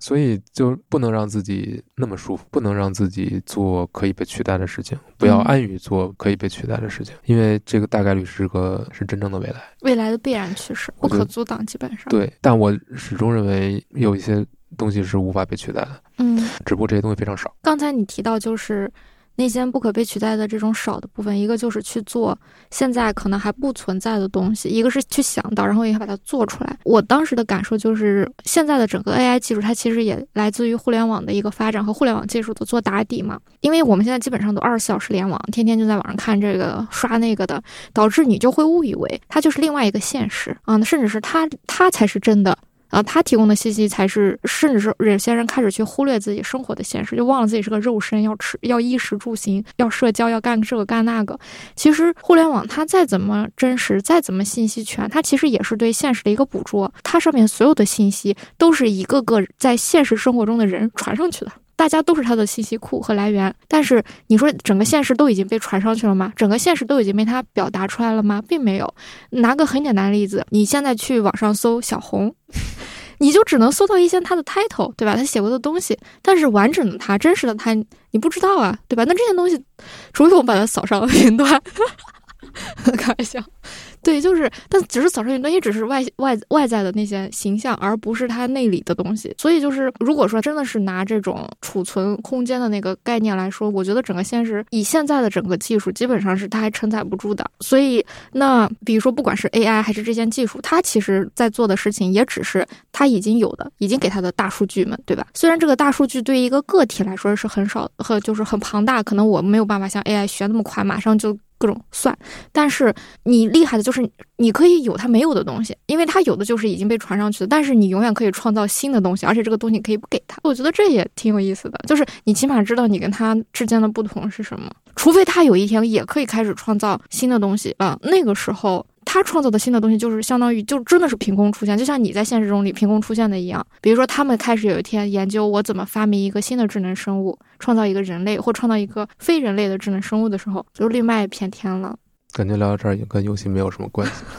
因为我就觉得这些东西在我的世界里都和游戏有关，因为我觉得游戏就一直在用它它的技术，然后它的内容或者是卷去干这件事儿，是吗？嗯，是的。我们理解的游戏好像不太一样，就是可能我理解游戏更泛更泛一点，因为因为我没有钻在这个状态里，然后但是所以我觉得它整体给我一个这样子的感觉。我觉得可能你你把它跟科技混的有点有点有点就可能有点混，没有混，没有吗？没有，你确定没有？我确定没有，或者说就是对游戏这个这个东西的定义吧。对对对，我对它觉得跟技术相关的，其实它都或者说游戏衍生的技术，其实也也可以往游戏里算。对我的对游戏的理解非常的宽泛。那我们现在再说回到你理解的游戏中，就比如说我那个时候总觉得游戏就是游戏，就是没有那么精细的区分。然后，但其实游戏是有，比如说是在性别、年龄、文化、嗯区域上面的这种细分。就比如说，它可能一开始就是针对这个年龄或这个性别，或者是。这种文化背景和这种生存处境的人来设计的，他其实是不是也会去做这种？还是说他没有想那么多，先做了再说？我觉得首先要看这个游戏的定位。嗯，如果它是一个商业游戏的话，嗯，他会尽量去追逐一个最广大的受众。广大受众。对，因为他要追求的是商业利益，他就需要有更多的人去买，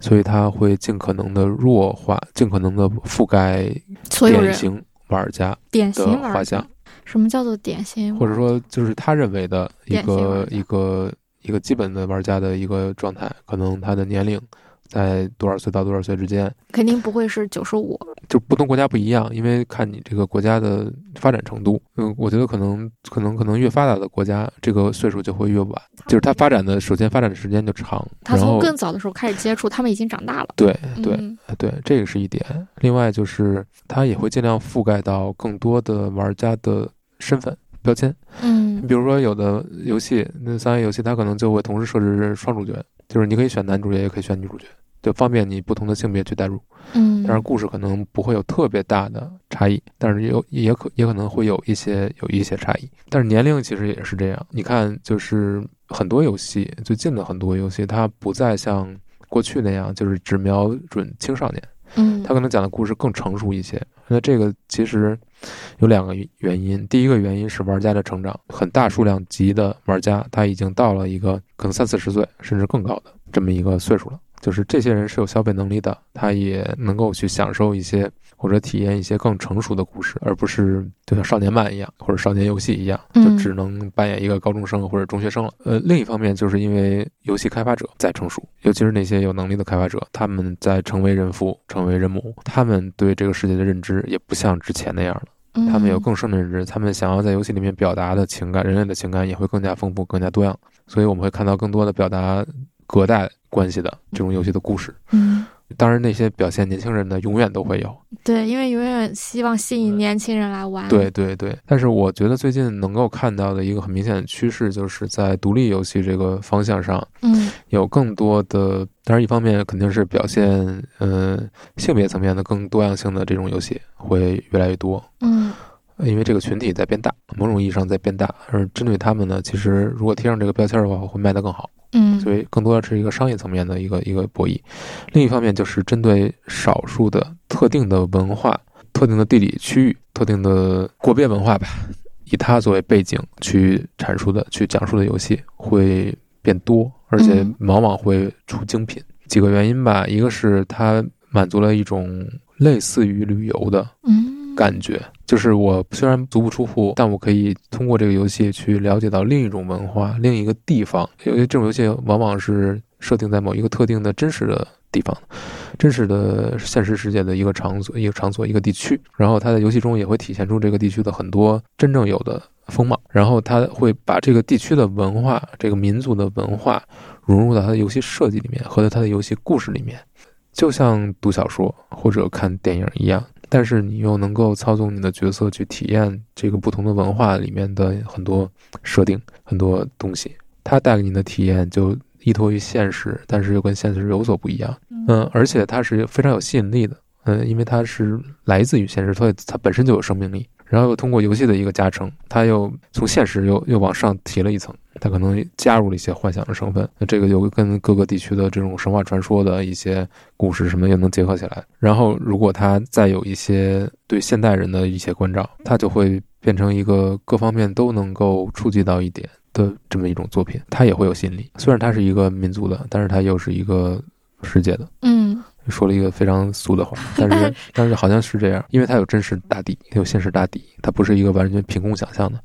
完全凭空想象其实更难，嗯，更难打动人，更难就跟你产生关联，嗯，让你去觉得这个东西跟我有关，或者你相信它。因为你得从零开始搭建你跟这个东西的关系。对，然后对你如果是完全虚构的话，对你每一个设定的可信性，彼此之间的这种协同的要求就更高。甚至是你还得自圆其说，让大家接受这套规则。对，但是如果你是基于现实，你从现实来的，那里的这些东西，其实他自己已经解决了，他能够变成现在这个样子，说明他彼此之间是说得通的。嗯你只要把它搬过去就行了，或者化用就可以了。所以，如果不管是性别层面，当然性别层面其实还值得更多的一说，就是不同性别它呃，你说针对不同性别。呃，设计出不同的玩法，有不同的游戏类型，这是是不是一个现实？这是，嗯有的游戏就是更适合女性玩家，或者说它是针对女性玩家去设计的，然后也确实有很多女性玩家去喜欢。但是你要说有哪些游戏就一定是女性玩家才会玩，有哪些游戏一定是不适合女性玩家玩，我觉得就是一个绝对错误的一个观点。嗯这个错误就是，就我认识的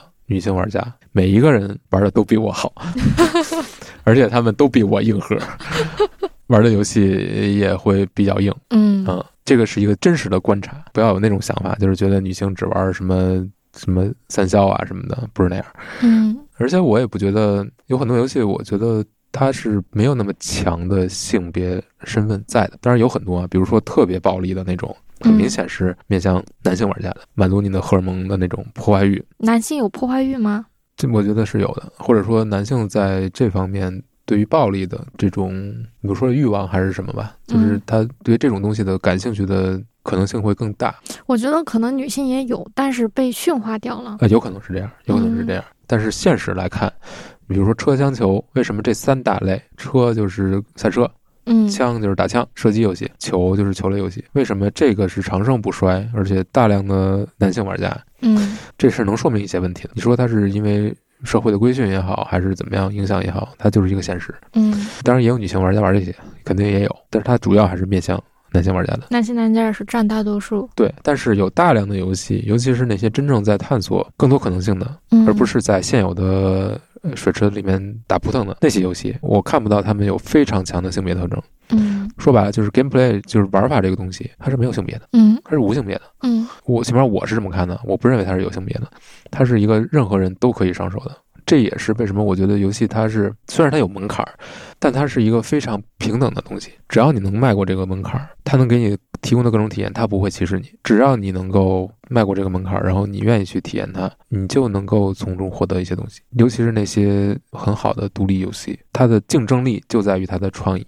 就在它与跟它跟其他东西现有的东西不一样的地方。你能不能再具体的解释一下，什么样的游戏我们可以说它是独立游戏？它区别对立的对照组是什么？这个独立游戏的概念是非常非常模糊的，嗯甚至是没法去定义的。嗯，但是你可以把两个东西对立开，第一个是大型的发行商、大型的开发商制作的，预算非常高的，宣发预算也非常多的，开发预算也非常大的，然后品质非常高的，呃，这种游戏，大型游戏叫所谓的三 A 游戏。但是三 A 的这个概念也是非常模糊的，也是一个固定的，也就是一个大家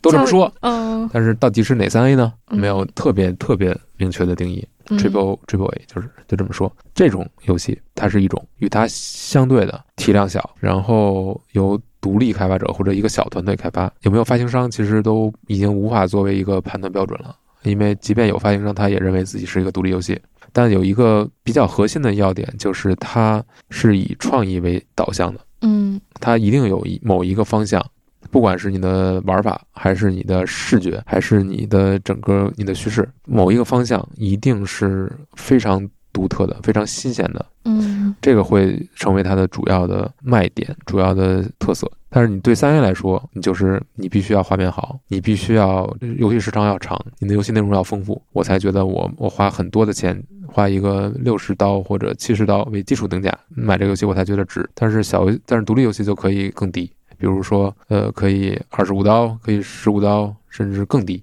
因为它的开发成本显然它也低，就是你对独立游戏的画面你不会有过高的要求，你更多的是看它的创意，嗯，它那个卖点是它有没有新的东西在里面？有没有有没有有没有探有突破？有没有拓展这个游戏的行业的边界？如果他做到这一点，或者他想要做到这一点，不管是不是真正做到了，基本上可以，你可以理解，你可以宽容的把它放在独立游戏那个方向上，嗯，即便他可能有投资，等等等等。那你觉得就是对就是这种最以最普通的玩家为标准的话，大家会更倾向于玩哪一种，或者都玩？呃，首先大家肯定会会被三 A 游戏吸引，嗯因为这些游戏得到更多的曝光，口耳相传，然后它确实是看起来更好，但是它不一定玩起来更好。嗯因为它很可能他花了最多的精力是在这上面，在它的视觉，在它的画面，在他的这些好像很吸引人的这些上面。但是你要知道，一旦他有这么高的预算、这么高的成本、这么多人来做，他一定是保守的，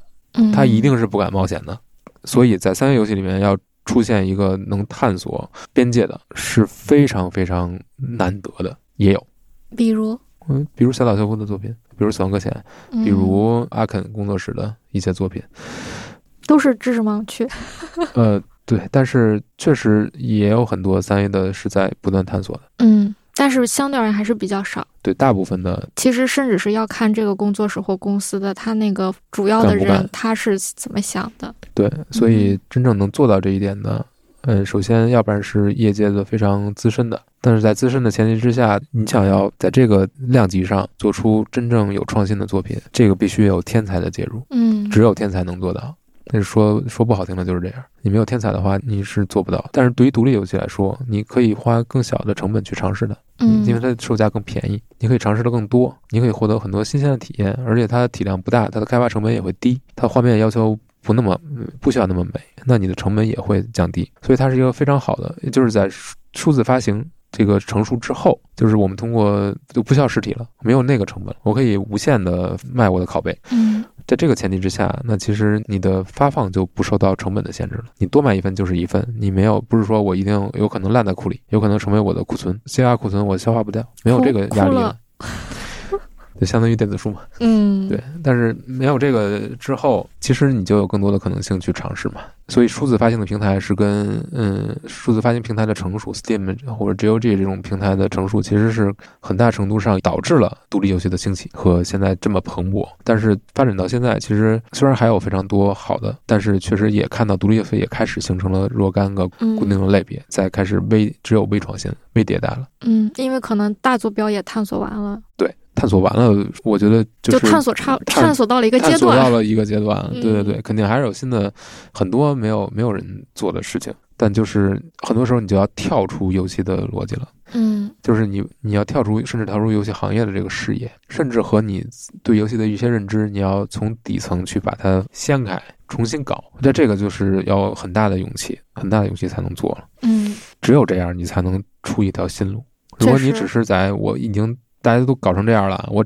挑一个按这这个类型，我去搞一些一点点不一样的，你也可以搞出来。但是你基本上不会有什么作为，很难。你可能卖的很好，嗯，如果你的完成度够高的，然后你有独特的美术风格，稍微有点创新，你可以把它做成一个好的商品推出来。但是真正在对游戏行业能做出贡献的那些作品，让这个行业往有产生了一个新的方向，嗯然后其他作品往这个方向再去发展的那个作，那是能做出这一点的就很少很少。尤其是当你玩的游戏越多之后，我的感受就是，是不是对于大部分的人来说，我在这个行业里做这个事儿，创新或许是迫不得已。如果能不创新也能挣钱，那我就不创新。嗯，我觉得看你的看个人，但是给我的感受就是，其实除了游戏行业，就各种这种偏文化艺术、创意之类的，大家似乎都是这种，只要这个事儿它能挣到钱了，那咱们就先把创意搁置搁置。因为第一，它要冒险，它甚至需要更高的成本和代价。那既然成熟的商业模式都探索出来，为什么不用呢？很可能从经营啊、什么盈利的角度来看，他很可能就会这么选择。对，呃甚至是他们会觉得这是对的，这才是对的。如果行业死了，大家没饭吃了，那就更得不偿失。在他们的价值观里，可能会这样。嗯，我觉得这个价值观或者说这种想法，其实本身是没有问题的。嗯确实，第一位是生存，这个无无可厚非。那，如果你为了创作，我觉得它只能是一个个体行为。嗯对于你个体来说，你说我为了创作，我我所有身心都投入，我全部家当都投入，我觉得那是你自己的选择。嗯但是你不可能要求一个行业完全的不以生存为目标。嗯你就是要养活这么多人，有这么多人在从事这个行业，你你肯定要照顾的。但是问题还是在于，首先你是不是只停留在这儿？如果你只停留在这儿的话，那我觉得你是一个没有什么出息的、嗯没有什么出息的从业者。嗯嗯，就是你没有更高的目标了，你没有挑战自己的想法了，没有挑战这个行业的想法了，那你就是一个平庸之人，只能是这么说。嗯嗯，但是确实就是大部分人都是平庸之人，包括我们自己。嗯你想不平庸，首先你要有勇气，极大的勇气，超越所有平庸之人的勇气。你光勇气还不行，你还要才能，你还有超越大部分人的才能。你只有勇气没有才能的话，你也出不来东西啊。对，你就蛮干。对你只是装逼，你只是装逼。你要有才能，你要有勇气，你还有机缘，嗯能把这个事儿做出来，你还有执行能力，所有这些。所以为什么只有很少的作品能够出来，能够真正改变这个行业？就是因为这事儿太难了。嗯尤其是当你游戏游戏发展的年头越多，已经被探索的可能性越多，你再想生出新的枝芽就越难。对，但是游戏好在就是它还年，它还是非常非常年轻的，嗯只有几十年。大部分的游戏的那些最开始在做游戏的那那批人，现在都还活着。嗯，漫画也是。对啊，所以就是还有很多可能性没有被探索。那我还有一个问题啊，那你觉得就是我们既然都提到行业了，那你觉得现在正在进行时，整个游戏行业发展的如何，或者是它是一个什么样的形状，以及中国的游戏行业又是一个什么样的现状？反正疫情这几年，游戏行业是有一个大发展嘛，因为有更多的人没就待在家里没事儿就玩游戏嘛。但是随着疫情的结束，其实它是有一个回归的，回归正常态的这么一个状态。反正就这几年，你说就玩各种各样的游戏，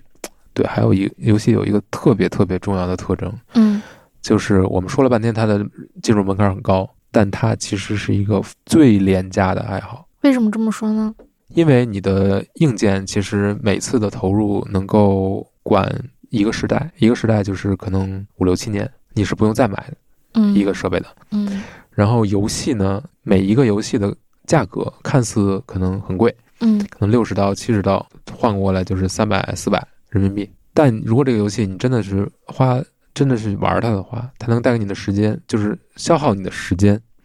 带给你的乐趣，其实是非常长的。它的可消耗价值、可重玩价值是非常长的，所以你为单位时间的快乐付出的经济成本是非常低的。而且你你花三百四百块钱买这个游戏，可能是几百人、几千人花三年、五年时间做出来的，就是为了让你高兴。嗯如此之高的成本摊到你身上，你就三百四百块钱，你可以玩一百两百小时。你想想，你每个小时你花了多少钱？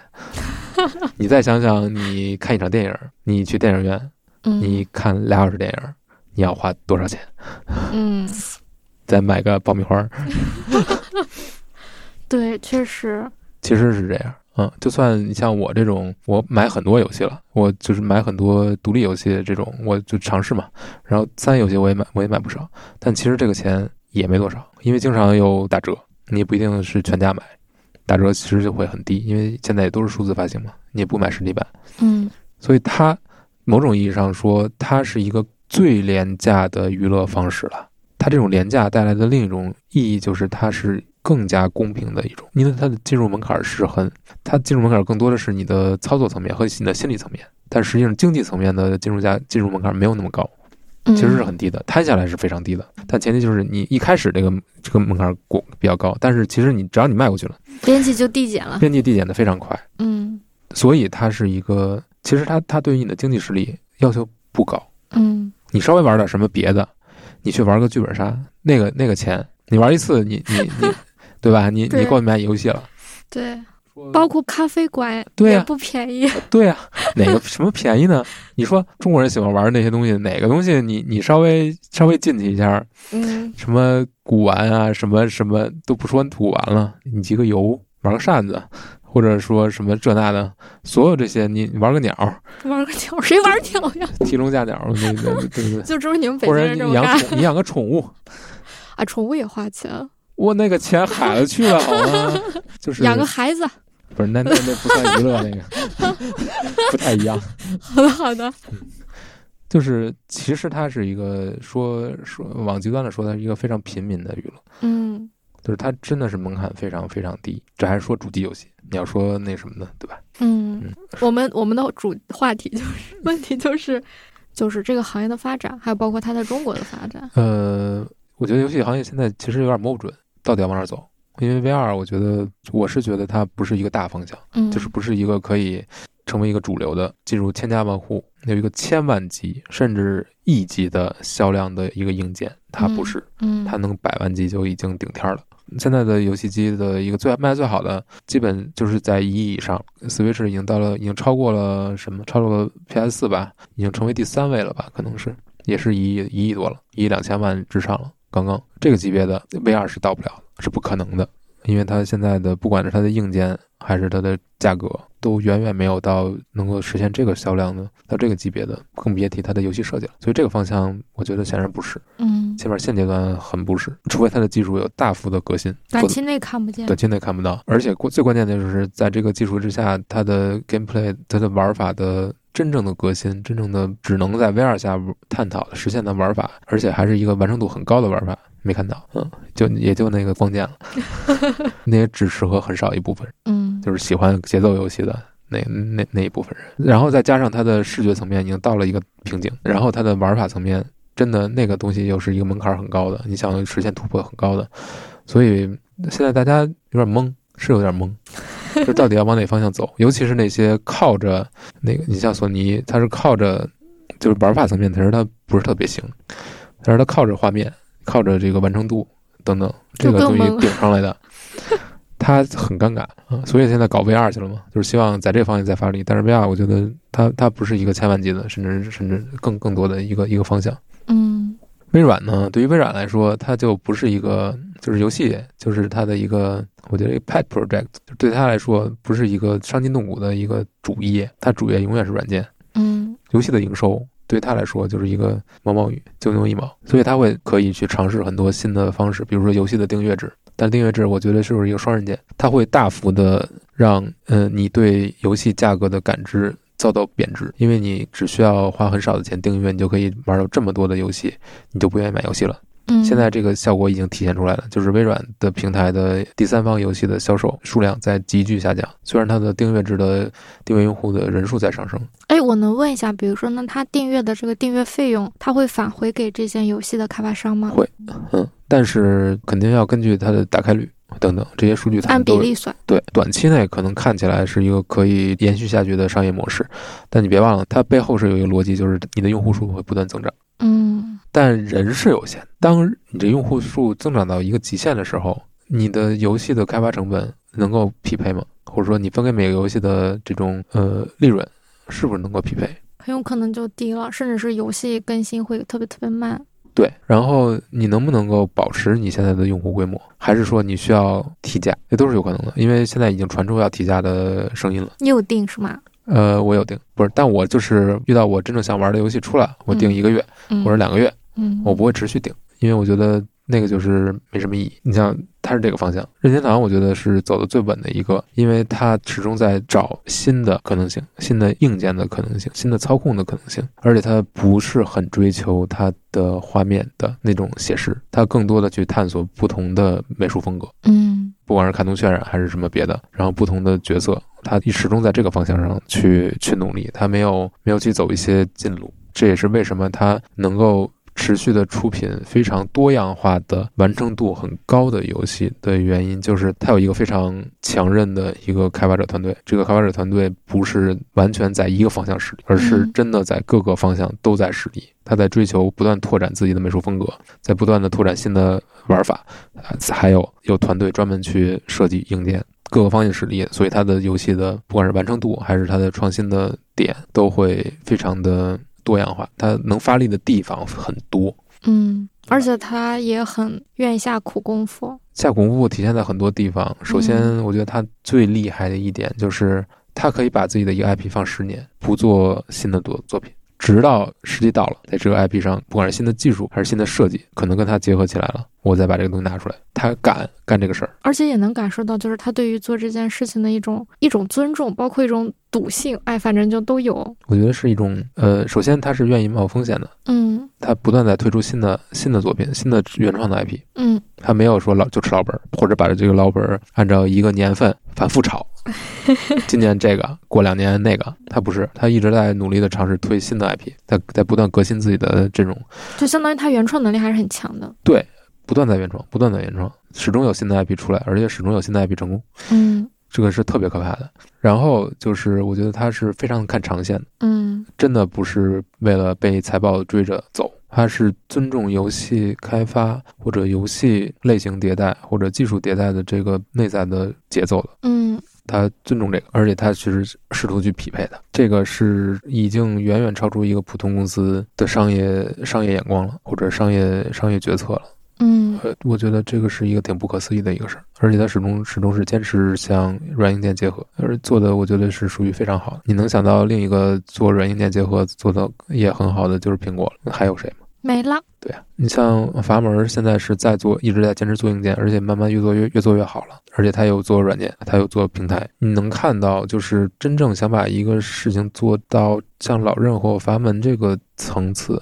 这个状态，它不是只做一方向，不是只做一个部分、一个环节。嗯他真的是把各个环节都攥在自己手里，而且它各个环节他都有自己的专业的团队、专业的人在做，而且它各个团队之间又不是能够匹配上的，能够形成一个合力，所以他就能做出最好的东西来。他是他一开始就把这个设都设计的非常的符合，他知道，就是他知道游戏的硬件跟软件是分不开的，因为分开就有很多的漏洞和下息就把就是比如说很多东西吃就。是你说第三方的游戏商开发商嘛，嗯它受制于就是你第一方的硬件到底是什么样的。如果比如说你第一方就这个硬件，但是我两个第三方都给你开发游戏，我都要适配你同样的一个东西，对吧？嗯那我很难在这个操控上做出更多的区隔了，因为你就那个东西已经固定了，我没法对它再做什么改变。但如果是老任的话，他就有一个我第一方的游戏，我第一方的设计硬件设计本身就是有一些可拓展的空间都留好了。那你在做为它开发游戏的时候，你就可以充分利用这些东西。就是你在硬件上首先留下了很多活口，很多可能性，你先留着，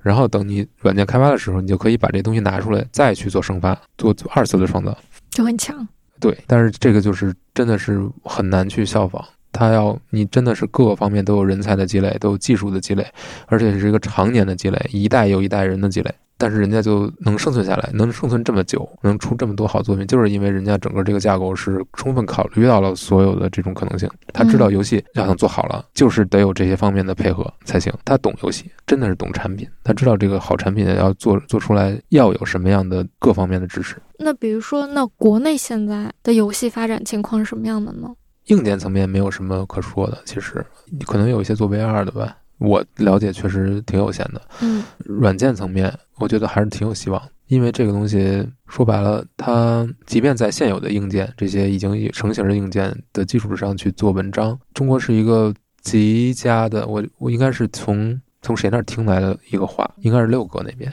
嗯就是中国的题材，中国可写的题材，可以书写的题材，可以用于创作的题材，是一个巨大的宝库，东西太多了。嗯你在里面随便摘点儿，你就能出一个新的题材、新的方向。而且确实很多我们现在能看到冒出来的中国的游戏也是很不一样，就是它你把这个从你自己文化里面生出来的东西，只要一拿出来，它就是一个很独特的东西。别人来看，即便其他国家玩家看，也是非常独特的。就是你没必要非要去学别人，你自己这里边好东西就非常多了，不管是古代的这种文化，还是说。现近近近现在的这些题材，其实大量的不管是历史题材，还是什么传说、神话传说题材、都市传说，还是这些不管恐怖题材等等等等，有的是，而且都是人家没有被挖掘过的。你能把它弄出来，都会是好东西。但是这只是题材方面，只是故事层面，就是设定层面。但是在玩法层面呢，你有没有什么新的？这个其实是更大的一个考验。因为说句不好听的话，这几十年的游戏行业基本上是欧美和日本在去引领着发展起来的，规则是人家制定的，游戏类型是人家开拓的，现成的这些规则其实都是人家的。那你能不能够找到你属于你自己的一种你的游戏类型是什么，适用于你的？有没有完全从你这儿从你自己的文化里生发出来的？有没有完全原创的题材？所有这些其实是很大的一个一个挑战。但是你一开始可能你也做不到。但是游戏的一个好处就是它的类型它是没有国别之分的，或者说它不是有那么强的文化门槛在那儿，没有。嗯你可以把它的这个玩法拿过来，因为玩法这个东西是很很多玩法，大部分的玩法是很共通的，就是它没有没有那个门槛，没有文化门文化隔阂。我们去玩一个外国的游戏，我可能不懂它的故事，不认同它的剧情。等等等等，我无法感同身受，我仍然可以玩它，觉得好玩，嗯觉得嗯，有乐趣，因为这个东西它它是基于人最基本的那些快乐是一样。快乐是一样所以这这方面我觉得是也不是优势吧，就是对我们来说不构成劣势。明白。我觉得像我今天之所以想到讨论这个题目，是因为，呃，漫画和游戏经常是会被拿出来一起去做讨论或者比较，甚至是它在日本和一些国家确实会变成一个产业链条的关系，甚至是在国内，他们也有一些很相似的发展或者是认知处境。最有意思的就是，他们曾经都被一些地方叫做第九艺术，然后比如说法国会觉得漫画是第九艺术，但有些国家会觉得游戏是第九艺术，这个就很值得玩味。我可能在若干年前，可能也会去用这个词儿，嗯，但我现在一定不会用。为什么呢？因为我觉得它看似是一种夸奖，看似是一种赞同，嗯，但它其实是一种贬低。怎么理解呢？我还以为是一种规训呢。我觉得就是一种贬低，嗯，因为我觉得游戏不需要是艺术，嗯它不需要用这个词儿，它可以就是一种娱乐，嗯它但它可以是一种非常好的娱乐，它可以去表达很多东西，但是你不需要把它定义成艺术，你不需要往那个上那个词儿上去贴，嗯，那个是一种不自信的表现。就是希望他提高自己的一些什么。你希望得到社会的认可，嗯，你希望得到别人的认可，你希望被别人高看一眼，嗯希望被别人称为艺术家，你希望得到那个标签上附带的那些东西，嗯，但那不是你，你只需要是你自己就行，你让大家开只需要心就行。你能做到让大家开心，你已经很了不起了。嗯你能让大家在开心之余，还能有些其他的感受，嗯还能获得更多的营养，你就非常厉害了。即便没有，你做不到，你就让大家玩得很开心，也很好啊。使命完成了。对啊、嗯，就你就已经完成了非常非常多的事情了。能让你开心的事情没有那么多，没真的没有那么多。游戏能让你真的能让你开心，让你改变你的心情，嗯这一点我觉得就已经是它非常非常有价值的、非常值得认可的一个东西了。所以我觉得真的不要去被这个这种东西，就不要不要去在乎它，不要被这种 title 所影响和诱惑。不管是好的 title 还是不好的 title，，嗯，都不重要。都无所谓。只要你喜欢游戏，你就去玩它；只要你追求更更丰富的体验，你就去买，就去嗯尝试。如果你真的喜欢到你就是想投入自己的生命，那你就去试试做游戏。嗯嗯，但是我觉得就是不管你是只是玩游戏还是做游戏，你真的让你开心，让你喜欢，就已经非常难得了。就是人能够找到一个自己喜欢的东西，是一个很难的事儿。嗯 很难的事儿。如果你能喜欢游戏，或者你喜欢漫画，你是一个比很多人都幸福的人。就是你真的能够很确定的说，我喜欢他，不管你们怎么说他，嗯我都喜欢他。嗯，我觉得你就你很幸福。感动。确实让我想到早期，就是我在开始做漫画，确实受到了各种各样的这种质疑。这种质疑就是你为什么要做它？比如说从它存在的意义、它的价值、它的作用、它的市场等等，就各种问你，就寻求你给他们一个答案。那个时候我是疲于解释，就天天就在解释。然后为什么？因为我觉得如果不被接纳、不被认可，这件事情就不可持续，它就又没了。嗯，但是最后想想，确实不是这样的。我就做就咋了？我就就就咋了？就你不喜欢他，你不认可他又怎么样？那我就要做。对呀、因为这个事儿最终是为了自己做，你不是为了得到认可。或者嗯说你玩游戏也不是为了你夸我一下，我游戏玩的好，我不需要，我玩的是为我自己开心。对，我觉得漫画创作者他也是这么一个感受，然后看漫画的人也是这么一个感受。那我觉得这样的话，可能就对了。那我们最后，今天其实，嗯，还有很多小的细节都没有聊到，就等到之后有机会，我们再找一个角度来继续探索的聊一聊，对吧？因为小红也是一个矿，可以挖一挖。对他，他能聊的东西太多了。然后，那最后我们你就可以给大家推荐几款比较好玩的游戏，或者是你觉得哎，以比如说这种入门级的呀，或者说哎能体现就能体现到今天咱们聊的这些，能让他感受到的这些游戏会是什么？嗯、我先推荐，肯定推荐我最喜欢的创作者的，嗯嗯的做的游戏。呃，我会推荐，先推荐《死亡搁浅》吧。死亡搁浅，对，它是一个被戏称为快递模拟器，因为它也是一个做了底层革新的，就是它把在游戏中的移动这件事情重新的设计了，嗯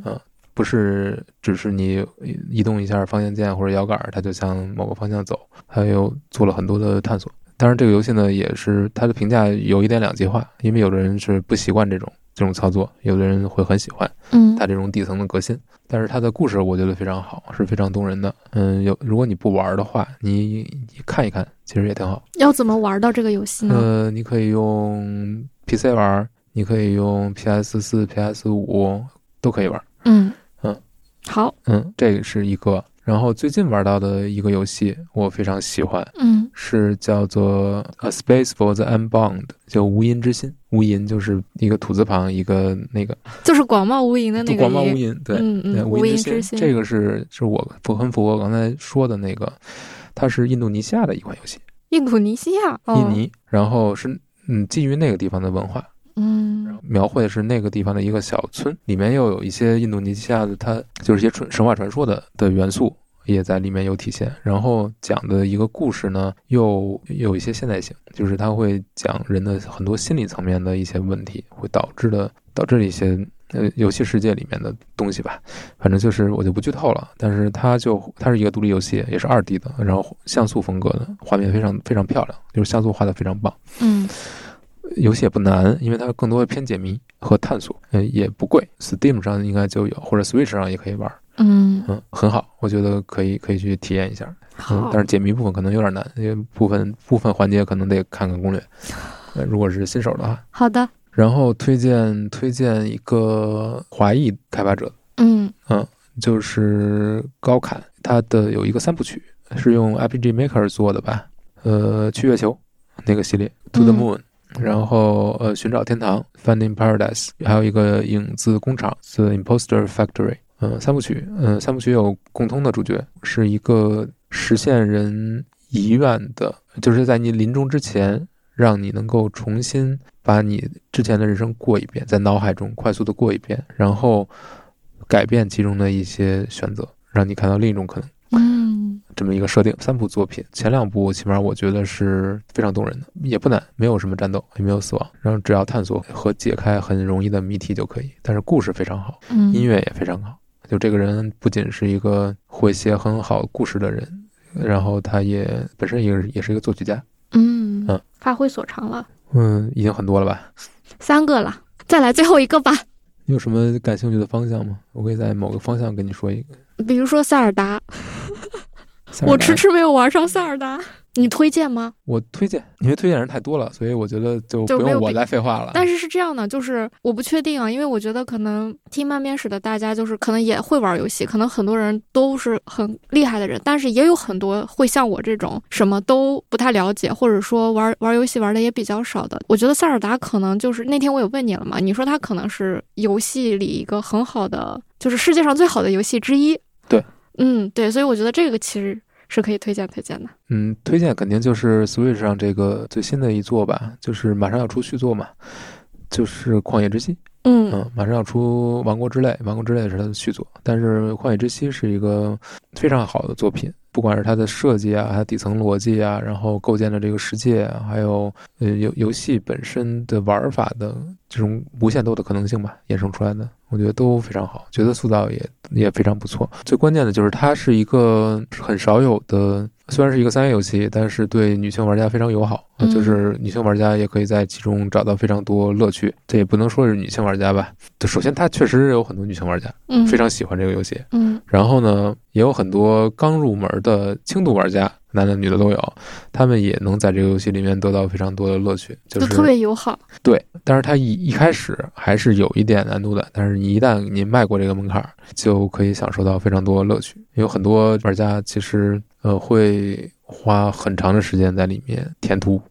就是一步一步的去把所有的地点都摊开嗯，等等。但是我没有玩玩到那个级别，而且我我其实还可能有的 DLC 还没打完，嗯，也是，嗯嗯，所以可能很多玩家玩的都比我要要多，但是确实我觉得这个游戏是有很强的开创性，就是它改变了很多。对于开放世界游戏到底应该怎么设计，嗯嗯，对于这个如何减少游戏中的玩法元素，但是让这些元素彼此之间能够衍生出更多的可能性，还有怎么去做一个非线性叙事，嗯，所有这些都是他做出了很多探索，而且做的比较好，完成度很高。嗯所以很推荐。就如果大家有 Switch 的话，一定要一定要玩一下。嗯，没有 Switch 的还可以考虑入一个。对，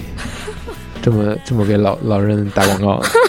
你已经给老人打了很多广告，对，从头夸到了尾。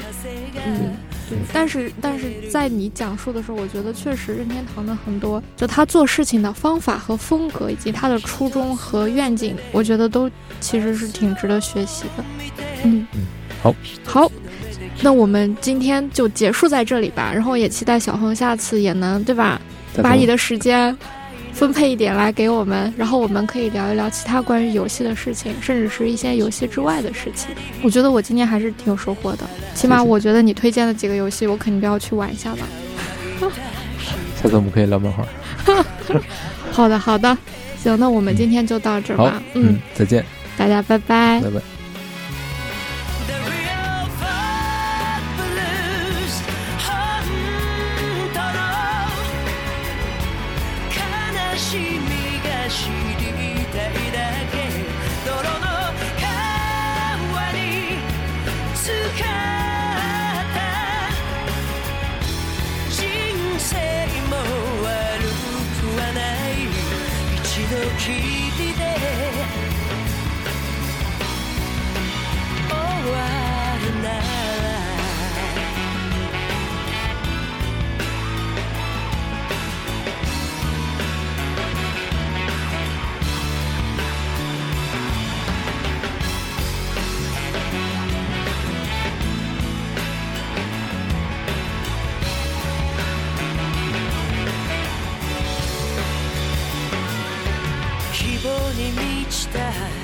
絶望